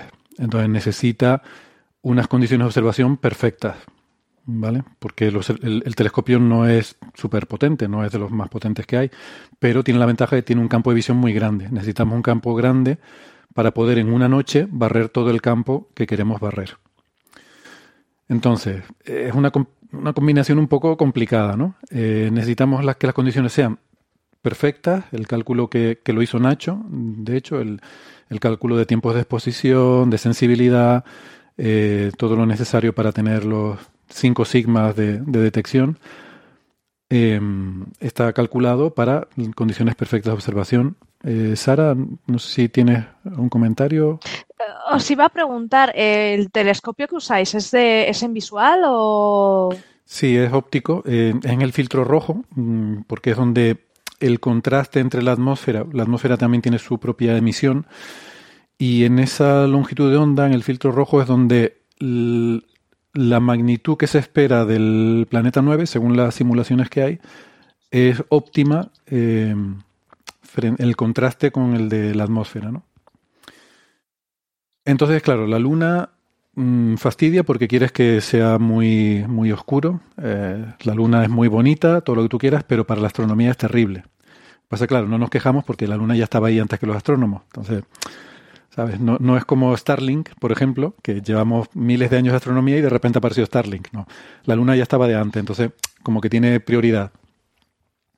Y claro, la luna llena mm, tiene dos problemas. El primer problema es que es muy brillante y te ilumina el cielo, hace que el cielo sea más brillante, te, aumenta el fondo, el ruido, pero además tiene el problema de que está, o sea, la luna llena está justo en el lado opuesto del Sol, por eso es luna llena, ¿no? La geometría es luna llena porque está totalmente iluminada, está mm, en el sitio opuesto del Sol, ¿no? El Sol la ilumina completamente. Y eso quiere decir que está toda la noche. La luna llena la tienes toda la noche en el cielo. Cuando tienes un poquito de luna, pues es solamente al atardecer o solamente al amanecer cuando eh, cuando la tienes, pero cuando es luna llena la chupas toda la noche. Entonces, bueno, em, nosotros no solo necesitamos condiciones muy buenas de observación, sino que las necesitamos durante dos noches seguidas, porque estamos no se trata solo de ver que hay un puntito, no se trata de ver el planeta 9, porque ya les conté cuando hablamos de esto la otra vez, en, esos, en esas imágenes, en todo ese campo, cuando combinas todas las imágenes, hay como dos millones de fuentes, o algo así.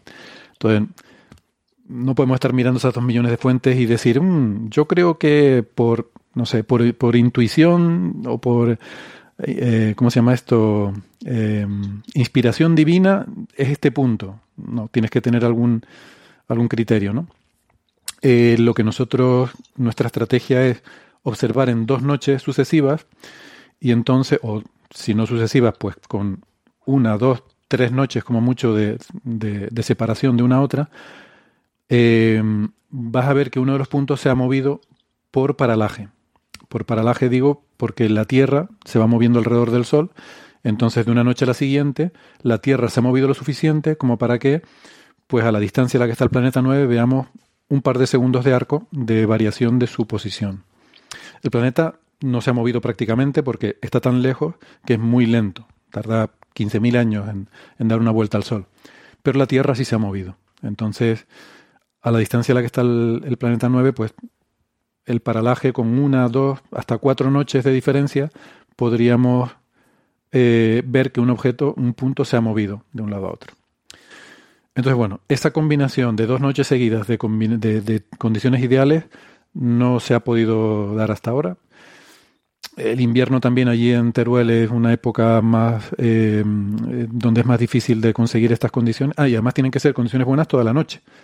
O sea, que tiene que ser bueno toda la noche, eh, dos noches seguidas y, que sea durante luna nueva, ¿vale? O sea, sin luna. Entonces, bueno.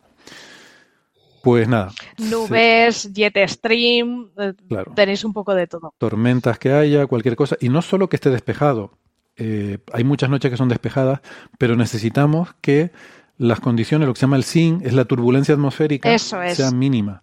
O sea, la atmósfera tiene que estar muy, muy estable, porque si no la imagen se emborrona. Entonces un objeto muy, muy débil, al emborronarse, se diluye en el ruido de fondo. ¿Vale? Em, entonces es un poco frustrante porque en la primera campaña conseguimos dos noches de observación que una era muy buena eh, y la otra regular. Entonces, con eso conseguimos hacer sobre todo un, proof of concept, o sea, demostrar que la, que la estrategia que estamos usando funciona, que se puede usar. Tenemos todos los programas desarrollados y todo. Eh, pero con esas condiciones podíamos barrer algo así como la mitad del rango. Ya, si el, el, rango predicho en magnitud es de 18 a 22, nosotros pudimos barrer de 18 a 20, pero ya de 20 a 22 es demasiado débil para esas condiciones. Entonces, En una de las noches sí son, mm, son suficientes las condiciones, pero en la otra no. Y necesitamos que estén las dos para poder ver que algo se ha movido. Así que mm, tenemos eso. Y luego, como un mes y medio más tarde, hubo otra noche buena que también nos observaron. Entonces tenemos otra observación, pero ya es un mes y pico más tarde, que es demasiado lejos Ah. como para poder asociar algo que se haya movido, porque se ha movido demasiado. Entonces ya no, ya no lo pillas, ¿no? Una cosa es ver que algo se ha movido un poquito y otra cosa es que ahora está aquí y dentro de mes y medio está en otra imagen totalmente diferente, ¿no? Hay muchos puntos que los ves en una noche y no en la otra y pueden ser asteroides, eh, pueden ser incluso, si nos ponemos a mirar es posible que encontremos algún, que descubramos algún objeto transneptuniano, eh, podrían estar ahí. Y, en fin, pues todo eso es parte de, los problemas con los que hay que lidiar. Pero el consuelo que nos queda es que nosotros no podemos observar, pero nadie más puede. Eh, porque eh, esto, claro, alguien puede pensar que en otra parte de la Tierra, ¿no? Pues en Hawái, que está al otro lado de la Tierra, sí, pero es que el cielo nocturno es el mismo en Canarias que en Hawái. Eh, lo que cambia es a qué hora la Tierra está mirando hacia el cielo nocturno. Pero si un objeto está en el cielo diurno, va a estar en el cielo, el cielo diurno para todos los observadores de la Tierra, ¿no? Así que. Bueno, ese era mi consuelo hasta que me dijo Nacho, dice, claro, salvo que alguien haya podido observar durante estos meses y ahora tiene siete meses por delante para, para publicar su descubrimiento, ¿no? Y bueno, pues sí, también puede ser. Pero, pero bueno, no lo creo porque si no, en cuanto, en cuanto ves algo, ya habrías sacado un telegrama astronómico, una notificación al, al centro de cuerpos menores Ah. para incluirlo en la base de datos de- del sistema solar, ese tipo de cosas, ¿no? Claro, esto se informaría al centro de cuerpos menores, pero un planeta no es un cuerpo menor. sería la primera vez. Claro, sería un poco raro, ¿no? Porque es incluir un planeta en la base de datos de cuerpos menores, pero es que nunca antes, desde que existe la base de cuerpos menores, no se ha descubierto un planeta. Así que. Bueno, y lo que les decía la semana pasada es que eh, ahora pues nos están llamando de muchos medios de comunicación y tal porque sacamos ese artículo en The Conversation donde explicamos lo que estamos haciendo, porque yo creo que es divertido también contar cómo se, ¿no? cómo se hace la ciencia y, cómo se van, eh, no sé, aunque no hayamos descubierto nada, pero mm, yo qué sé, las ideas, tal y todo esto, pues puede ser interesante de contar. Más que nada porque si no se descubre nada, pues por lo menos habremos contado algo y- y habremos sacado algún paper y algún artículo y alguna cosa, ¿no? Por lo menos producir un poco. A mí, a mí me, me gustó el artículo, está, está bueno y lo vi replicado en varios lados. Yo lo, yo lo retuiteé hace como una semana cuando salió, pero me gustó bastante, me gustó muy, estaba muy, muy bueno. Ah, pues, muchas gracias, Gastón. Lo recomiendo, sí. Y Héctor, eh, tu artículo ya ha sido publicado, ¿no? Ha sido aceptado ya por la revista Astrophysical Journal, ¿no? Sí, eso está conectado con lo que iba a decir porque el artículo de The Conversation, ellos tienen, lo dije la semana pasada, tienen la política de que solo hablan de, de temas cuando hay un artículo científico ya sobre, sobre ese tema que haya pasado peer review. Entonces, ese artículo lo teníamos escrito ya desde hace más de un mes, pero estábamos esperando a que se, a que se pasara el, el peer review del, del artículo científico para poderlo publicar. Y, y eso pues sí, se aceptó la semana pasada o algo así. Y no sé, si tienen interés les puedo contar algo de faranduleo del tema, porque ha sido un, proceso Sí. un poco un poco alambicado, ¿no? Em, el, el artículo, o sea, hay un, un artículo que, que escribí yo solo, que es con el, el tema este de la idea de, de que el meteoro, el, el Cneos 14, sea un mensajero que haya sido desviado por el planeta 9. Y luego después empecé a trabajar con Nacho en la búsqueda, ¿no? Entonces este, este artículo, digo, bueno, pues lo voy a publicar ya, por si, ¿sabes? Por adelantarme a cualquiera que se le pueda ocurrir la misma idea. Y entonces yo lo que intenté fue publicarlo muy rápido. Y entonces lo, subí al archive antes que nada para que quedara ahí como constancia, de decir, eh, ya, ya he dejado la idea ahí.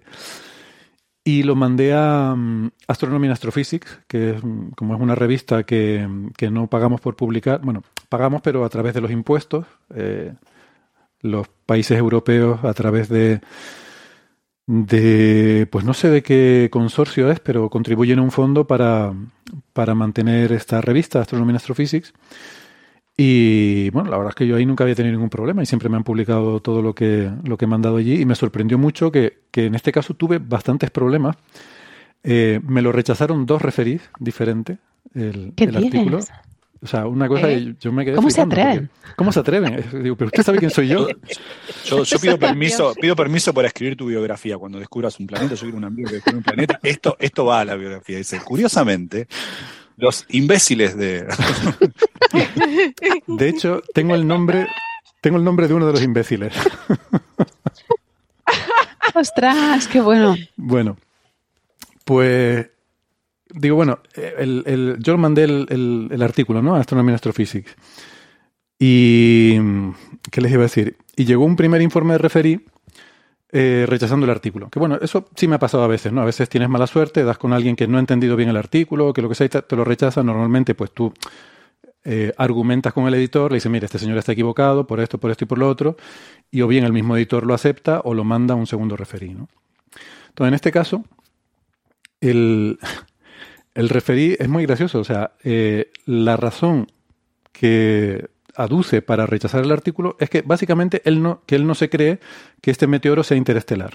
¿no? Les recuerdo que la historia era que hay un el, mm. meteorito este de 2014, que es el que fue em, identificado por Siraj y Loeb como el primer objeto, el primer meteoro interestelar que choca con la Tierra, que sepamos, porque venía a 60 kilómetros por segundo cuando chocó con la Tierra, y más de 40 kilómetros por segundo quiere decir que no está ligado al sistema solar.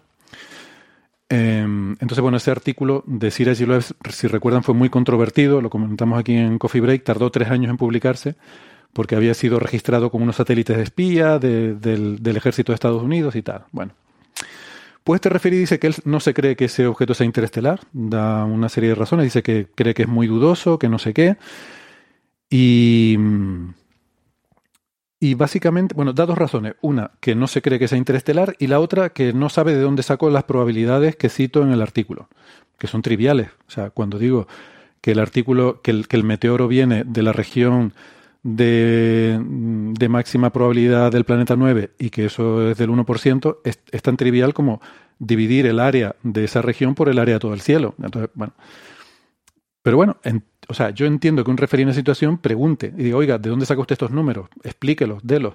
Pero no puedes rechazar un artículo así sin dar oportunidad a... O sea, yo entiendo que tú te quejes, diga, oiga, ¿de dónde saca usted estos números? Bueno, pues te lo explico, lo discutimos y tal. una pregunta, ¿el área de todo el cielo o el área, porque, digamos, la, órbita de Planeta 9 no, no eh, con algún margen de error no, no, no está conjeturada, digamos? No, lo que no se sabe en qué parte de la órbita está, ¿no? Pero, pero el plano Sí, pero el, meteoro, si es interestelar, no debe tener ninguna dirección privilegiada de llegar, de entrar en el sistema solar. O sea, puede entrar de cualquier dirección del cielo. Entonces, el hecho de que coincida la dirección de la que viene el meteoro con la, con la región de que las simulaciones apuntan como máxima probabilidad de que esté el planeta 9, es la que se calcula pues dividiendo esa área por todo el cielo, básicamente. Un poquito más por el margen de error del meteoro, pero es básicamente eso que bueno, eh, o sea, entiendo que lo puedas preguntar, pero no es motivo para rechazar un artículo. El motivo fundamental es que no se cree que sea interestelar. Y bueno, pues, tú puedes creer lo que quieras. Quiero decir, me puedes decir que tú crees en la Virgen Santísima, me da igual. O sea, eh, eso no es motivo para rechazar un artículo, lo que tú creas o dejes de creer. Eh, la interestelaridad de este meteoro viene de otro artículo que está publicado en la literatura, en la literatura científica y que además ha sido confirmada por otros autores, porque también durante este proceso salió otro paper de un grupo eh, de expertos en meteoros, Peña Asensio, con José María Trigo y demás, que también estuvieron haciendo análisis de esta base de datos y tal. E incluso hubo aquel comunicado del Ejército de Estados Unidos, que bueno, no es una publicación formal, pero que también es otra fuente que, que tal. Que bueno, tú te lo puedes creer o no. Puedes decir que, oiga, ponga usted un, ponga usted un comentario, que de hecho los he puesto, diciendo que todo esto que usted está diciendo está sujeto mm. a la, fin, a, la hipótesis o a la idea de que el meteoro es interestelar. Bueno, vale. Pero no sé, me pareció que no tenía mucho sentido, ¿no? Rechazar un artículo porque tú no te creas que es interestelar.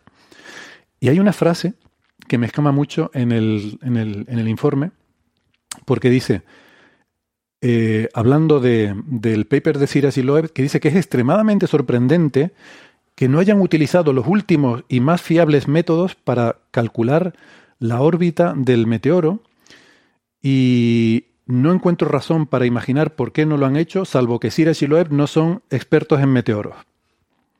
¿Qué caga eso? Digo, vamos a ver. Eh, y Loeb, mm, su artículo está publicado. Para empezar. Está aceptada. Pasa la revisión por pares. Hicieron ese cálculo. El cálculo está bien hecho. Lo hicieron ni siquiera como lo hice yo con mi propio código. Ellos lo hicieron con un código estándar que se llama Rebound, que está disponible en Internet y que es un código estándar que la gente usa para hacer cálculos del sistema solar. Entonces, a ti no te gustará, pero, pero está bien. Y si, y si vas a argumentar que está mal, demuestra que está mal. Eh, no mm. sé. Y lo que sospecho es que aquí me he topado con una cierta loebfobia del... Ah. Eso que te iba a decir, yo creo que el referí escucha Coffee Break y como nos cachondeamos de Loeb, ha dicho no. Hombre, yo no sé si escucha Coffee Break, pero Loeb ha cabreado a mucha gente y en particular a toda la gente de sistema solar los tiene entre que Oumuamua es una nave Ah. Y la historia del, del, cometa, que lo que mató a los dinosaurios fue un cometa, y que no sé qué, o sea, tiene cabreado a todo el mundo. sobre, todo, sobre todo que se, se dedicó a, a, ofender una comunidad entera diciendo lo que se dedican a estudiar rocas. Exactamente, exactamente. Ah, sí, sí, sí, sí. ah, igual era geólogo el pobre referí. Sí, claro, a lo mejor es como si le mandas un artículo de Sheldon Cooper a un geólogo. Entonces. Yo creo que toda esta gente de la comunidad de meteoros y de cuerpos menores del sistema solar están muy cabreados con Loeb. Y, creo que me he topado un poco con eso porque, claro, a ver, a Loeb lo hemos puesto a parir aquí muchas veces, pero yo creo que ya todo el mundo acepta que, oye, te guste o no, ha sido el que ha tenido la idea de identificar el primer meteoro interestelar. Pues ya está, no pasa nada. Sí. Si tampoco es una cosa de premio Nobel. O sea, es un poco. Bueno, pero aparte, una vez que reconoce que algo que viene volando es un meteoro, aplaudámoslo.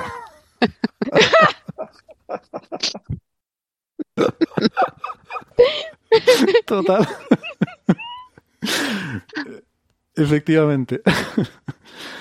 Bueno, entonces, claro, a mí me llegó este informe y no le di mucha importancia. Bueno, este tío no. A ver. Se lo expliqué al editor. Digo, mire, pasa esto. Mm, yo creo que esto no tiene por dónde cogerlo. Mm, haga usted lo que considere conveniente. Yo pensaba que el editor iba a tomar algo de cartas en el asunto, pero no, y esto eh, puede ser también otra reflexión interesante sobre cómo funcionan los editores, ¿no? Que antes los editores se leían los papers y tomaban las decisiones. O sea, el informe referí era un, un asesoramiento. Hemos hablado del paper de Parker, que le rechazaron dos referís sobre el descubrimiento del viento solar, uno de los papers más importantes de la física solar, lo rechazaron dos referís, y el editor, que era Chandrasekhar, que es uno de los astrofísicos más grandes de, de la historia, dijo, no, mira, me da igual lo que digan ustedes, yo lo voy a aceptar porque este paper es muy bueno. ¿no? Mm. Eso ya no, ya no pasa. Los editores son un... Se podría sustituir a un editor por un script en Python que, que reenvíe correos Chat GPT. ¿El qué, perdona? sí, ChatGPT. Es que no hace ni falta porque lo que hacen es reenviar correos. O sea, le manda mm. tu artículo a un referí, el informe del referí te lo manda a ti para que sea anónimo, tú respondes, él le manda eso al referí y, y así, ¿no? Ese, es un tema, ese es un tema para que alguna vez discutamos. Yo sé que a mi amigo Francis este tema de editores y revistas le, gusta. A mí, Un día tendríamos que discutir eso sobre cuál es el rol de un, editor en una buena revista y una mala revista. Yo tengo mi teoría al respecto. Pero, bueno, pero a veces sí que pasa lo que dijiste, Héctor, lo que dijiste antes, a veces pasa. No siempre, pero que el editor, cuando tú le, le, planteas, se ve que no es lo que te pasó a ti por, lo, por, esta, por esto, este preámbulo, pero a veces sí que pasa que el editor eh, ve tus argumentos y, se da cuenta que tienes razón. A mí, a mí me ha pasado, hace, hace, no mucho, hace un año y medio, dos años, me pasó con un editor que también había llegado, un, había, tenido discusiones con el referee y en un momento era, era completamente absurdo, en particular porque había a la misma revista enviado dos artículos y uno había sido aceptado y el otro no, y estaban absolutamente relacionados el uno con el otro, y además con muy pocos días de diferencia, entonces el editor era el mismo. Y el escritor le dije, bueno, vamos a ver, o sea, es razonable que la revista ha aceptado este artículo y este otro eh, no lo acepte por argumentos que, o sea, si alguien mira en conjunto no tiene ningún sentido.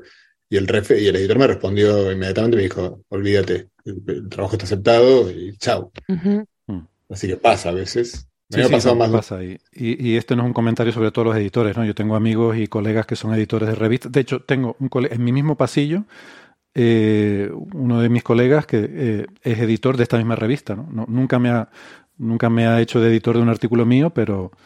Eh, y también es justo reconocer que no es lo mismo los papers que le podían llegar a Chandrasekhar, que serían, yo qué sé, 10 al mes, que los que le llegan ahora a los editores, que serán 200 al mes. ¿no? Entonces eso tampoco puedes estar mirando uno a uno y leyéndote y estudiándote todos los artículos. Entonces, eso, eso lo entiendo. Bueno, él dijo lo que se suele hacer en estos casos, de mira, pues si quieres, pido una segunda opinión. Digo, venga, sí, pido una segunda opinión porque esto, esto es un 3 sigma y no se va a volver a repetir. Pues, pues se repitió. No, lo, lo ves.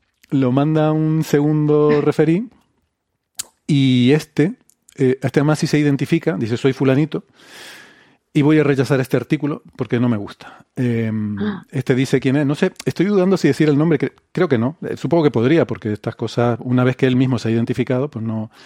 Pero bueno, voy a dejarlo, es un, es un pope del campo de meteoros, eh, de hecho lo tengo... Sí, si es, si es tan guapo como para firmar un referato, algunos lo hacen, los que son tipos muy reconocidos. Bueno, que se banque la pelusa, se le gusta el durazno.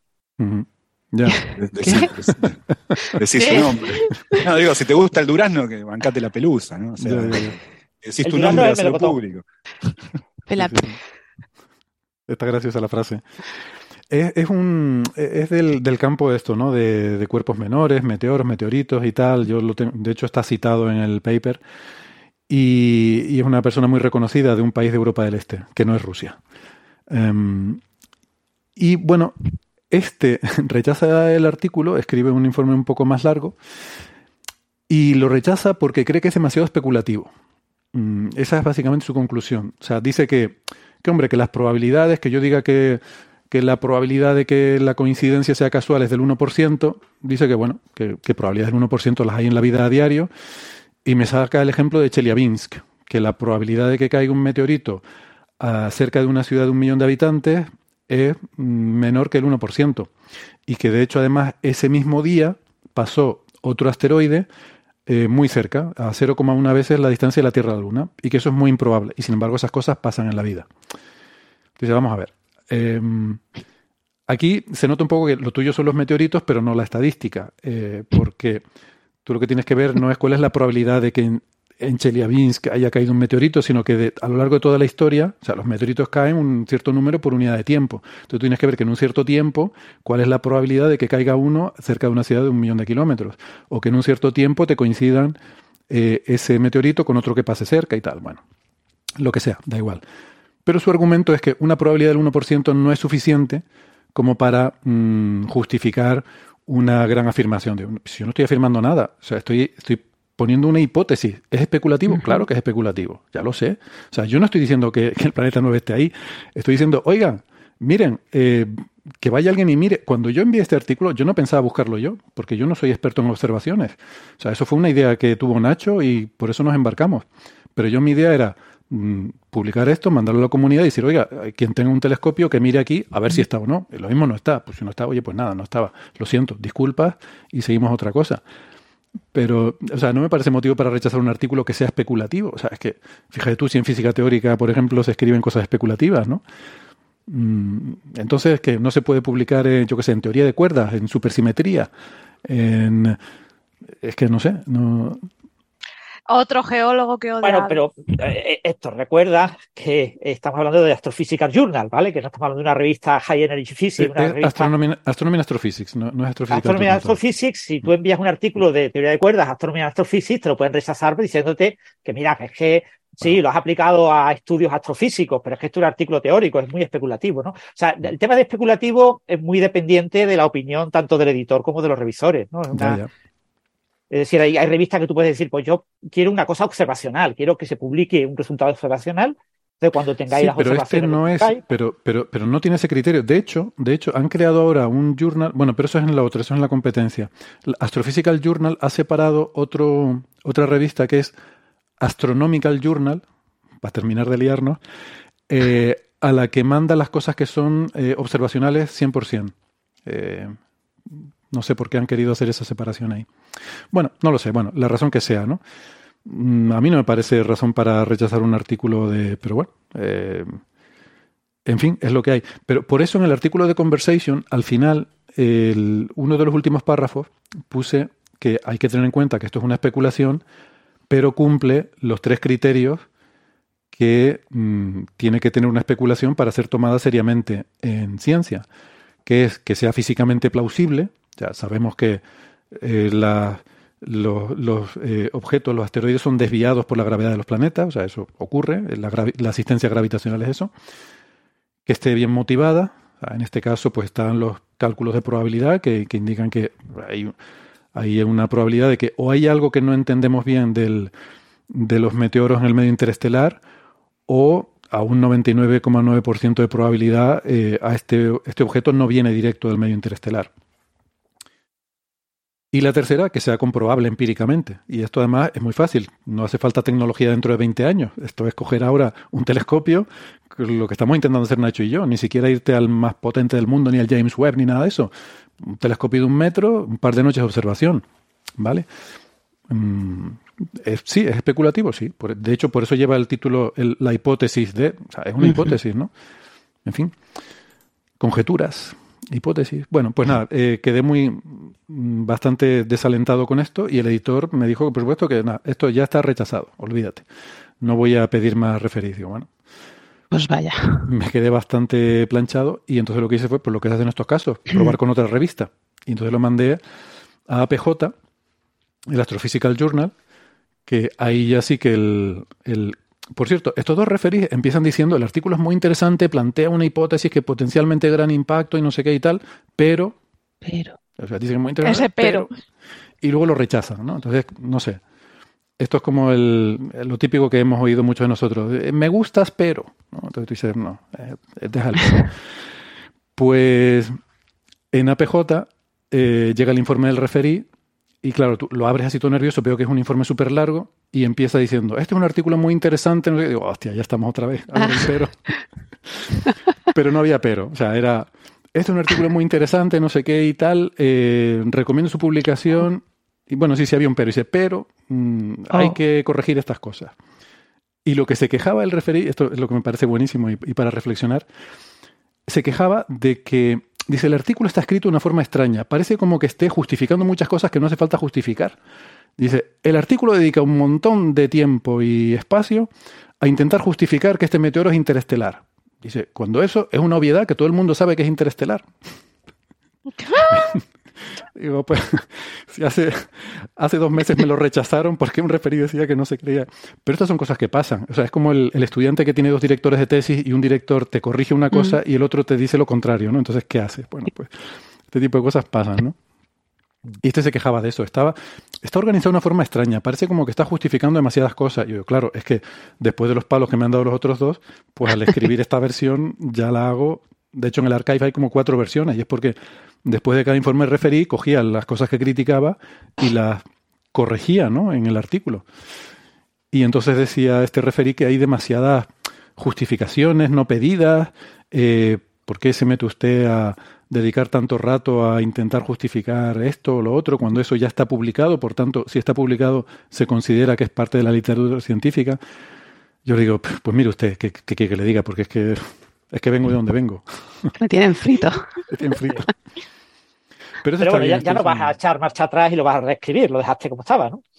Sí, bueno, de hecho ya lo había, o sea, sí, lo volví a escribir teniendo en cuenta las sugerencias que daba este referido. O sea, quité todas aquellas justificaciones, ah, vale, vale, vale, reduje, mm, como decía, que había que reducirlo y tal. Y lo que no me gustó, me dijo de cambiar el título. Y. Anda.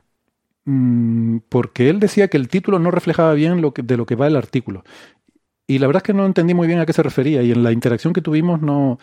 Pero me pareció que él quería que tuviera más relevancia en el título el, tema del... O sea, más que la, localización del planeta 9, el meteoro.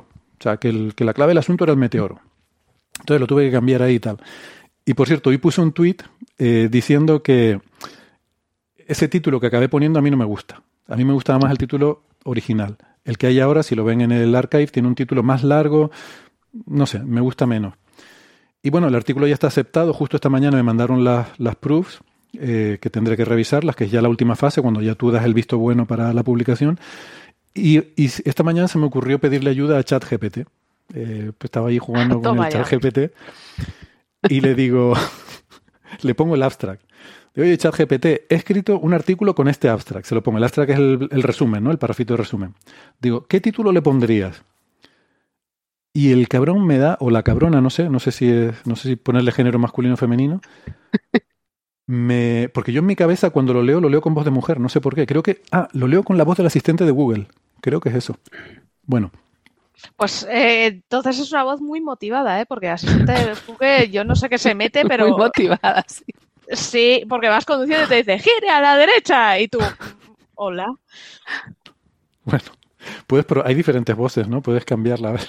Sí, se puede cambiar. ¿Puedo quitar a esa persona que va a tope Sí, sí, sí, de sí. speed? Puedes Vale. cambiar la voz y, y el idioma.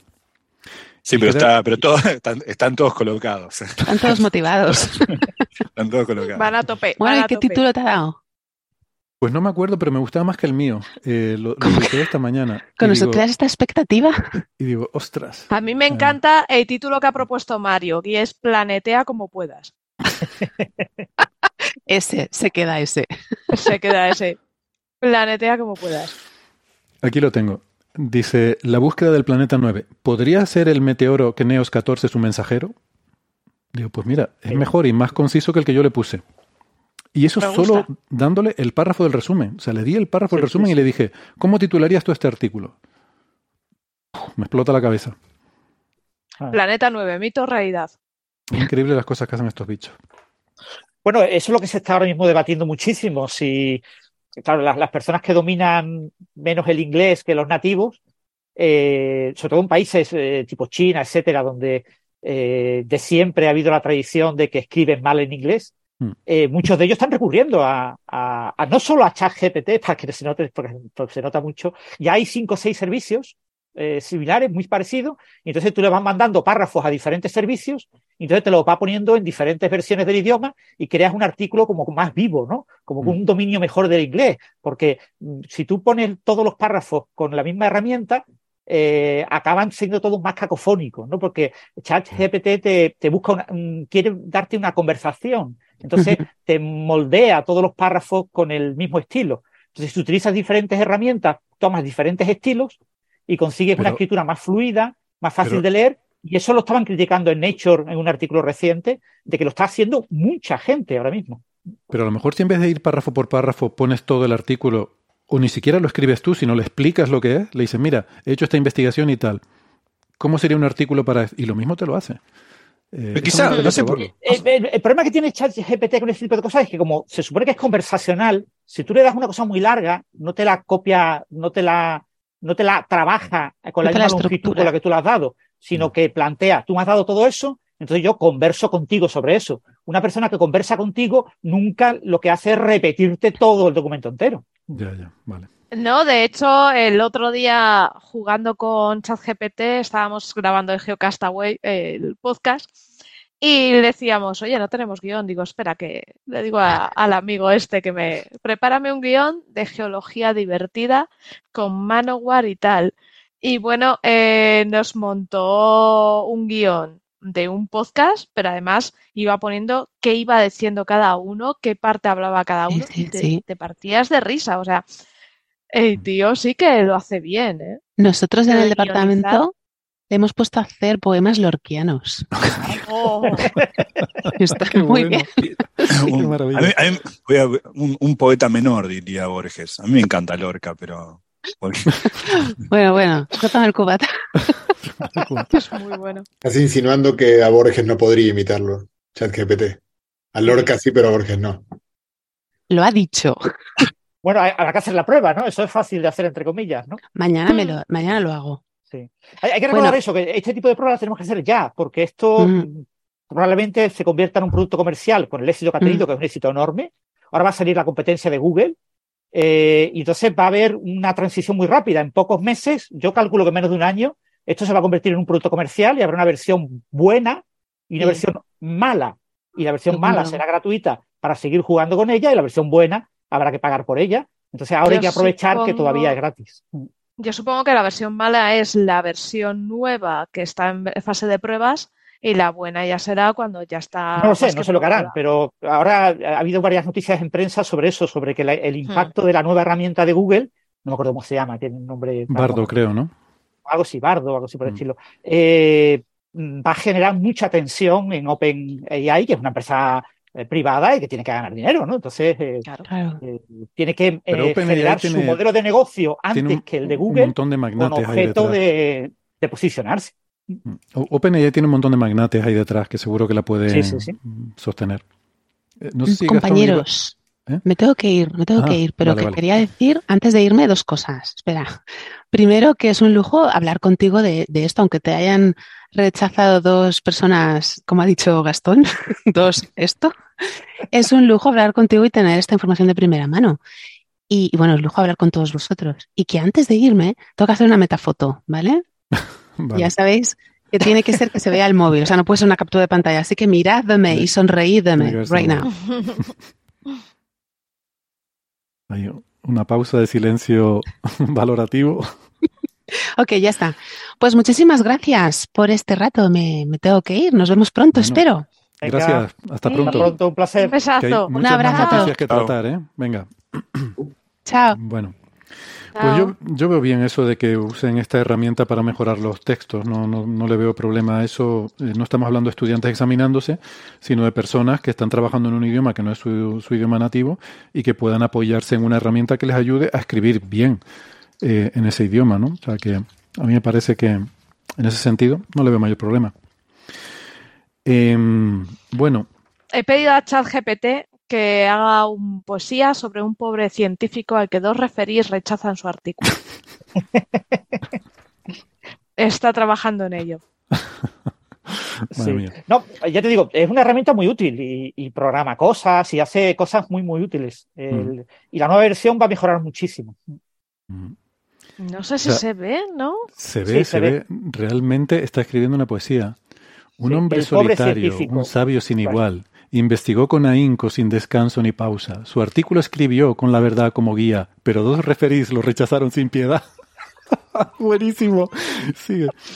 Y así su trabajo en la oscuridad quedó, sin ser leído por aquellos que buscan conocer. El pobre científico, sin más recompensa, vio su esfuerzo en vano sin ser reconocido jamás. Pero aún así siguió adelante sin rencor ni ira, con la ciencia como amor, la verdad como meta, y aunque su voz sea pequeña, su luz brilla en la oscuridad, guiando a aquellos que buscan en el camino de la verdad. Por favor, Qué bonito. por favor. Yo no sé si es muy bueno. borgiano, ¿eh? pero bueno. ¿Qué estilo le pusiste, Sara? Bueno, esto merece un aplauso en cualquier caso, un aplauso para, Sí, para ChatGPT. Qué maravilla. ahí la Y tenemos. sí, imita a Borges, eh, no, no, no funciona. No funciona, no funciona. Eh, pon- ponle No que funciona. imite a, a Lorca, a ver qué te da. Vamos a ello. No, estamos haciendo pruebas. Eso es lo divertido de, de estas herramientas. Lo pasa claro, el, eh, eh, sacar beneficio económico de esto, pues eh, hará que las funcionalidades buenas, porque esto sirve muy bien para reescribir textos, para darte ideas, para estructurarte, sobre todo cuando no tienes las ideas claras. Entonces, en estudiantes, eh, esta gente aprovechará muchísimo estas herramientas en, en su formación. Bueno, vamos entonces, si quieren, con el siguiente tema, eh, que tiene que ver también con otra de esas cosas que veníamos eh, arrastrando porque ha salido en muchos medios de comunicación con titulares muy desinformativos sobre la teletransportación cuántica de energía. Eh, y esto es lo que ha llamado mucho la atención, sobre todo después de los especiales de cuántica que hicimos en Navidades, en los que nos cansamos de decir que el entrelazamiento no permite transmitir información instantáneamente, ni permite transmitir nada más rápido que la luz. Pero claro, esto de la teletransportación cuántica, que ahora Francis nos lo va a contar FETEM porque sabe un montón de computación cuántica y esto es básicamente, se ha hecho en un ordenador cuántico. Um, a ver, Sara nos está compartiendo otro, otro poema. Eh, bueno, si te No, parece, pero seguir, seguir, que, al final. seguir, que él...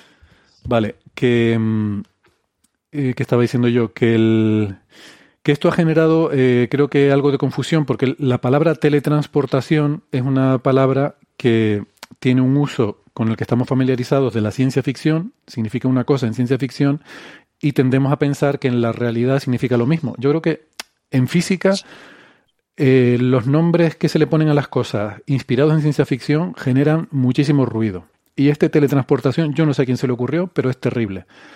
La teletransportación cuántica, ahora, no digamos en energía, lo nuevo es lo de energía, pero teletransportación cuántica sin, sin meter energía es algo de lo que ya hemos hablado antes, ya es una cosa que, que se viene haciendo y no implica, como uno podría pensar, como en Star Trek, un objeto que está aquí, que de repente desaparezca de aquí y aparezca en otro sitio. No es eso. La teletransportación cuántica significa que si yo tengo aquí un átomo en el punto A y hay otro átomo en el punto B, yo puedo transferir el estado cuántico del punto A, del átomo en el punto A, transferir ese estado cuántico al átomo en el punto B. ¿Vale? Es, es, una forma de que el estado cuántico en el que está ese átomo, pues ahora hago que el que está en el punto B esté en ese estado cuántico. Y esto no es baladí, porque como les dijimos en los especiales, la información cuántica no se puede copiar, no se puede clonar. Entonces, cuánticamente esto, esto tiene mucha sustancia. O sea, el que yo pueda, claro, al, yo transferirla estoy perturbando el punto A, pero el poder transmitir esa información cuántica de un punto A a un punto B es una cosa importante, pero ni es instantáneo, tiene que haber una transmisión clásica de información, ni estamos realmente enviando materia. Entonces, una vez que eso parecía que estaba claro, ahora llega la teletransportación cuántica de energía. Y ahora parece que es lo mismo y que podemos enviar energía a otro sitio. Y ahora le voy a dejar a Francis que nos explique esto hecha esta introducción, que por favor nadie piense que se puede enviar instantáneamente nada, ni se puede enviar ni información, ni materia más rápido que la luz, porque no es cierto, simplemente, es otra cosa. ¿Vale? Bueno, eh, lo del teletransporte o teletransportación, como dices, yo prefiero la palabra teletransporte, eh, de energía, realmente es como una especie de, de eh, chorrada lingüística. Ahora no está María, pero eh, realmente cuando tú teletransportas, si tú interpretas, claro, tú tienes, imagínate dos qubits, ¿no? Tengo, tengo un qubit que tiene un cierto estado y, y, tengo otro qubit que tiene un estado que yo desconozco. Y yo quiero transportar el estado del primero al segundo. Entonces yo realizo una cierta operación cuántica, básicamente una medida del qubit eh, que quiero teletransportar. Esa medida modifica su estado, ya no tiene el estado que tenía originalmente y yo tengo una información clásica que envío al, al otro qubit eh, y eh, a una persona que tenga el otro qubit, a, alguien que pueda trabajar con ese otro qubit, y ese utiliza esa información clásica para realizar una serie de operaciones sobre el qubit que tiene, que acaban resultando que el segundo qubit adquiere el estado que tenía el primero. El primero ha perdido el estado que ya tenía y el nuevo adquiere el estado que tenía el primero. Es decir, he hecho una copia. He hecho una copia del estado cuántico en esa copia del estado estoy hablando del estado. Es decir, eh, no tienen por qué ser el mismo tipo de objeto. Uno podría ser un electrón y otro podría ser un fotón o un átomo. Eh, lo que estoy transportando es un, eh, un estado de, de, ese qubit.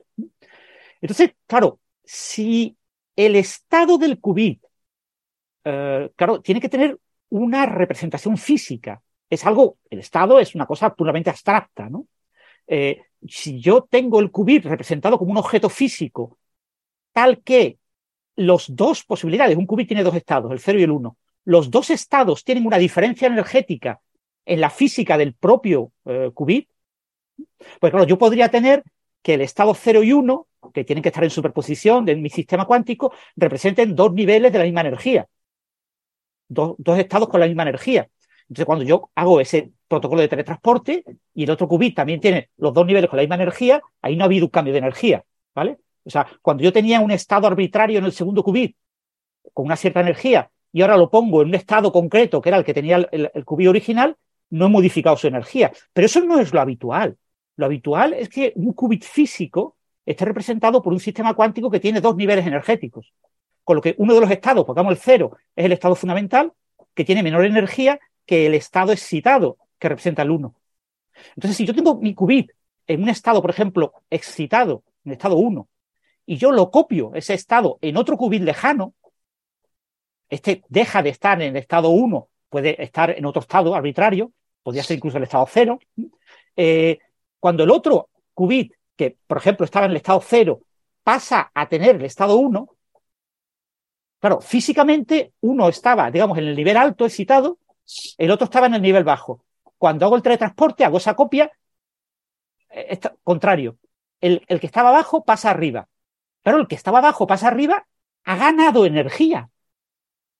Es decir, por el hecho de que yo he cambiado el estado, si el cambio del estado implica una, un cambio en energía, pues yo, con el teletransporte de toda la vida, hago cambios de energía.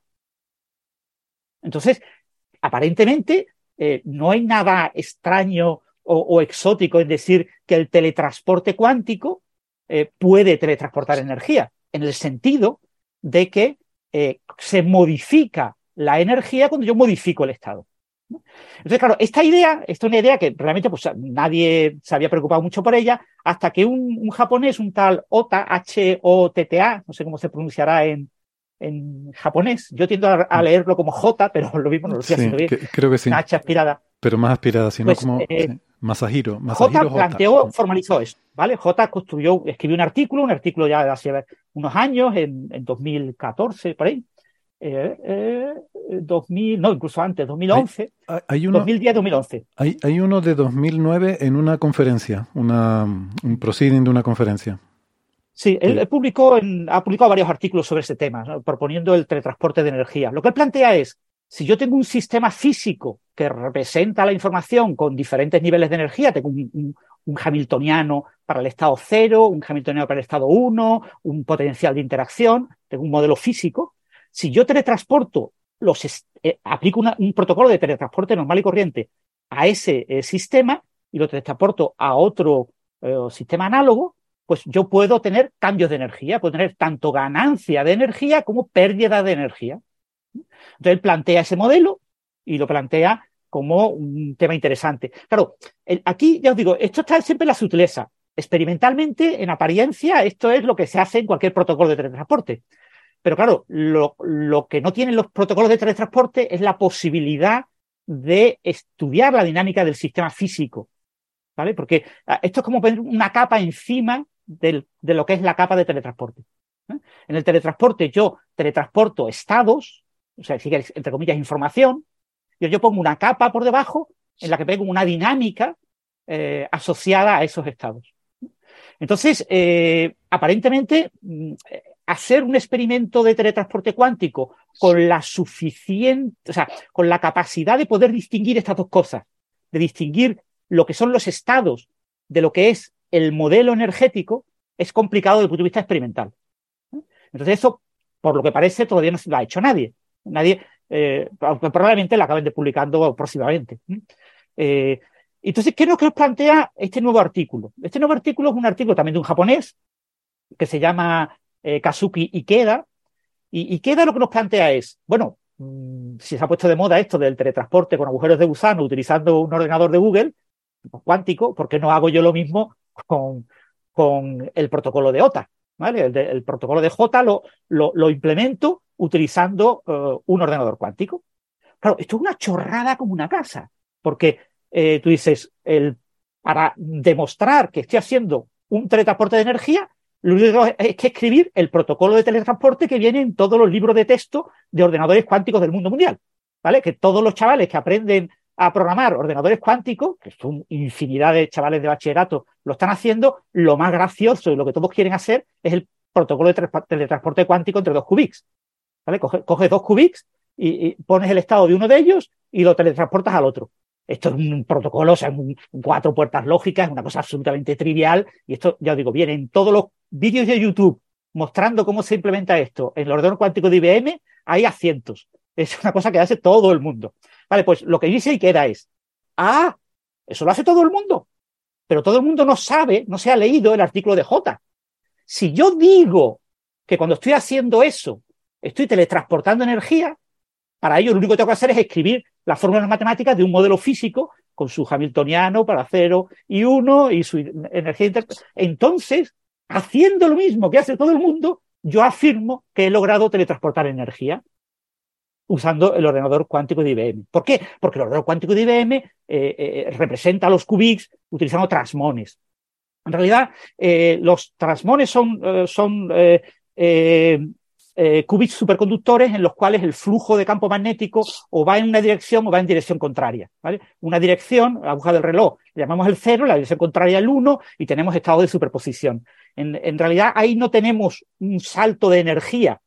¿vale? O sea, no, no es, cierto que sin hacer nada de manera automática yo tengo que ha habido un traspaso de energía. Entonces lo que este hombre plantea es un modelo, es decir, escribir las fórmulas de un modelo matemático encima del algoritmo cuántico que va a implementar y ahora ejecuta el algoritmo cuántico y dice, como, como he puesto este modelo encima, pues eh, debe de haberse transmitido energía en mi protocolo. O sea, quiere decir que este artículo es un artículo, en mi opinión, eh, tramposo. Tramposo en el sentido de que realmente no hace nada extraño o novedoso.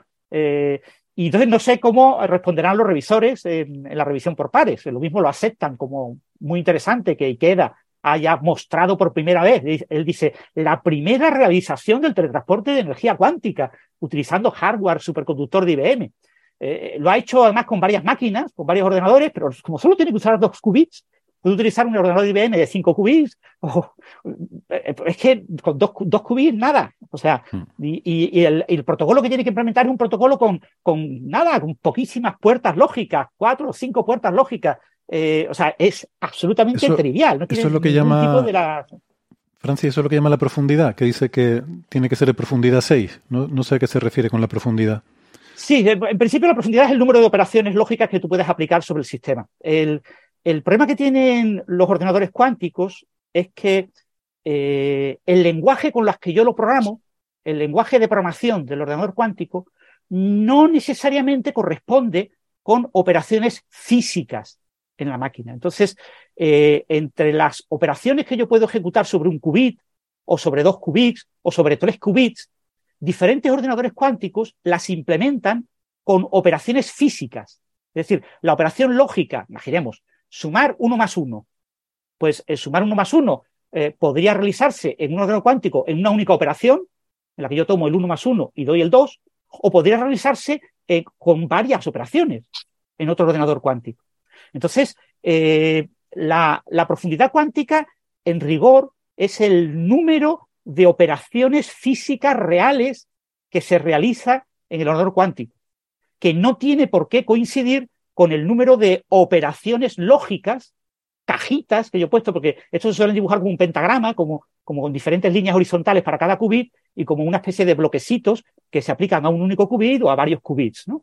Entonces, el número de operaciones lógicas que aparecen en la figurita eh, es diferente a el número de operaciones reales. Y el número de operaciones reales depende de la, de la máquina que tú estés usando.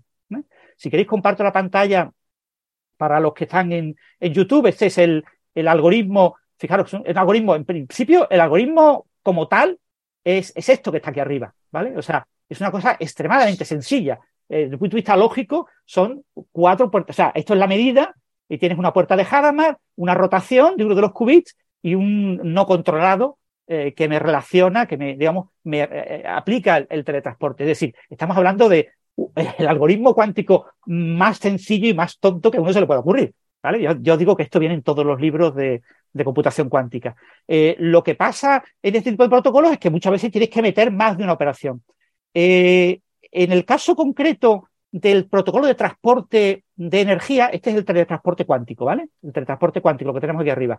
el teletransporte de energía, eh, lo que hacemos es, eh, si yo he pasado de el qubit original tenía un estado 1 y el final tiene que pasar de 0 a 1, es diferente a si el qubit original tiene un 0 y el final tiene que pasar de 1 a 0.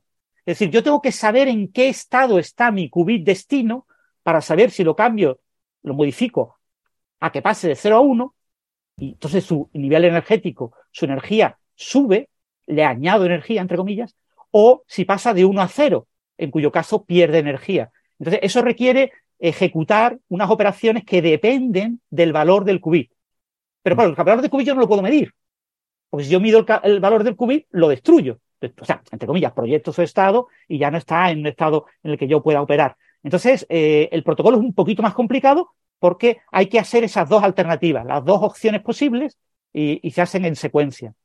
Aún así, eh, ya os digo, el algoritmo es extremadamente sencillo y, es lo único que ha hecho este señor, es implementar este algoritmo, meterlo, en, lo tienes que conseguir en la cabeza, pero que es un algoritmo muy sencillito. Y entonces lo, que justifica que haya aquí un teletransporte de energía es que yo tengo encima de ese algoritmo, tengo todo un modelo con estados de energía asociados a cada una de las posibilidades. Entonces, como yo tengo un modelo que me que interpreta lo que se ha hecho con el ordenador cuántico como que en realidad subyace un cambio en niveles de energía, pues yo digo que ha habido un teletransporte de energía. Hmm. Entonces, en ese sentido, eh, el artículo mm, hay que cogerlo entre comillas, es mi opinión, ¿eh? no sé si mis compañeros lo han podido leer o, yo, quiero decir una cosa solo porque me olvidé al principio y creo que es relevante de que este es un artículo que está en el archive, lo que estamos hablando es un preprint que no has todavía no, no ha salido publicado en la revista y que sepamos, porque no pone nada en los comentarios, no ha pasado la revisión por pares. Por eso decía Francis eh, al principio, creo que muy pertinentemente, que habrá que ver qué dicen los referís sobre esto. A lo mejor le pilla un referí que tiene fobia a los ordenadores cuánticos y se lo, y se lo rechaza porque Loeb ha estado hablando de ordenadores cuánticos, no sé. Pero bueno, sí, eso que personalmente, imagínate que me, viniera a mí, yo no soy experto en ordenadores cuánticos, por lo tanto no, no es de esperar que me lo manden a mí, pero si me lo mandaran a mí yo lo rechazaría, yo lo rechazaría en el sentido de que no veo que se haya implementado el protocolo de, de J, ¿vale? O sea, porque tenemos el, protocolo original y lo que estamos aquí es como engañando, eh, implementamos una cosa que no tiene nada que ver, es como lo que pasó con, con lo del agujero de gusano. Eh, con lo del agujero de gusano yo tenía simulaciones clásicas con un enorme número de qubits que implementaban el protocolo eh, análogo a lo que era eh, originalmente lo que sería el sistema en el que se produce físico, en el que se produce el teletransporte. Yo tengo un sistema físico, implemento un algoritmo análogo a ese sistema físico de lejos y que uno de sus parámetros es que tenga muchos qubits y, ahora yo implemento físicamente ese algoritmo con dos o tres qubits, tres qubits por un lado, tres qubits por otro. Dicen, vamos a ver, es que eh, lo que usted ha implementado de verdad no tiene nada que ver con lo que, tiene, lo que ya se ha implementado a nivel clásico, que a su vez no tiene nada que ver con el modelo físico que es el que subyace al titular del artículo. Y aquí pasa eso. Es decir, tú tienes un algoritmo muy sencillo, envuelto en una gata, en una especie de traje de, novia, eh, maravillosamente bonito, que es un modelo, que si tú ves el modelo, pues sí, según este modelo, eh, al, hacer un teletransporte eh, de información, de estado, se teletransporta también energía pero lo que tú has implementado en tus algoritmos eh, en el ordenador no, no es eso, es un teletransporte clásico eh, de toda la vida, pero con un pequeño matiz de eso, de que eliges en función del estado. Entonces, yo, no. Yo tengo una duda con esto, Francis, eh, que me parece que es la clave del asunto y es em, la. O sea, al final estás trasladando el estado cuántico del qubit 1 al qubit 2, ¿vale? Y lo que, mm. Mm, si te he entendido bien, lo que nos estás diciendo es que la diferencia de energía que tienes en el qubit 1 es diferente a la que hay en el qubit 2. De forma que el, qubit 2, al ponerse estado cuántico, puede tener que tener un, intercambio de energía mayor, con lo cual hay una diferencia de energía. Pero esa energía es local, o sea, el qubit 2 la tiene que, se la tiene que proporcionar el ordenador, básicamente, en ese punto. Claro, claro. Exactamente. Ese es un punto, un punto muy bueno, Héctor, eh, y, clave en este asunto. En el protocolo de J de, eh, es el sistema que interacciona con el qubit que recibe la información el que eh, le da instancia a ese cambio de energía. ¿vale? En, el, modelo original de, de, J, él planteaba que había una interacción del, del sistema que recibe la información cuántica con un entorno. Entonces, ese entorno tiene que realizar, tiene que instanciar el protocolo cuántico, ¿vale? El protocolo de teletransporte es un protocolo en el que yo transmito información clásica, es decir, yo hago cosas en un qubit y los resultados se los transmito al otro qubit y en el otro qubit se hacen una serie de cosas en función de esos resultados. Quien hace esas cosas es quien le da energía o le quita energía al eh, sistema eh, para que instancie su estado. Entonces, esa es un poco la idea. Es decir, no hay, no es que la energía se vaya mágicamente por el espacio y llegue al otro, sino que yo modifico la energía del destino en el protocolo que, eh, cuántico que tengo que aplicar, las operaciones cuánticas que tengo que hacer sobre el qubit destino para que cambie eh, su estado. Pero ya os digo, en este, en este programita de ordenador eso no se hace en ningún momento, ¿vale? O sea, eh, porque no existe la energía. ¿Vale? O sea, el, algoritmo cuántico, el programa cuántico, no incluye el concepto de energía entre sus, eh, en, sus instrucciones. Entonces, si tú no lo incluyes, pues... Eh, vale, o sea que no me resuelve el problema, porque claro, yo, aunque no sea una teletransportación de Star Trek, de un teletransporte, perdón, eh, tienes razón Francis, aunque no sea un teletransporte como el de Star Trek, el hecho de yo poder pasar energía de un punto A a un punto B sin pasar por todos los puntos intermedios tiene muchas ventajas.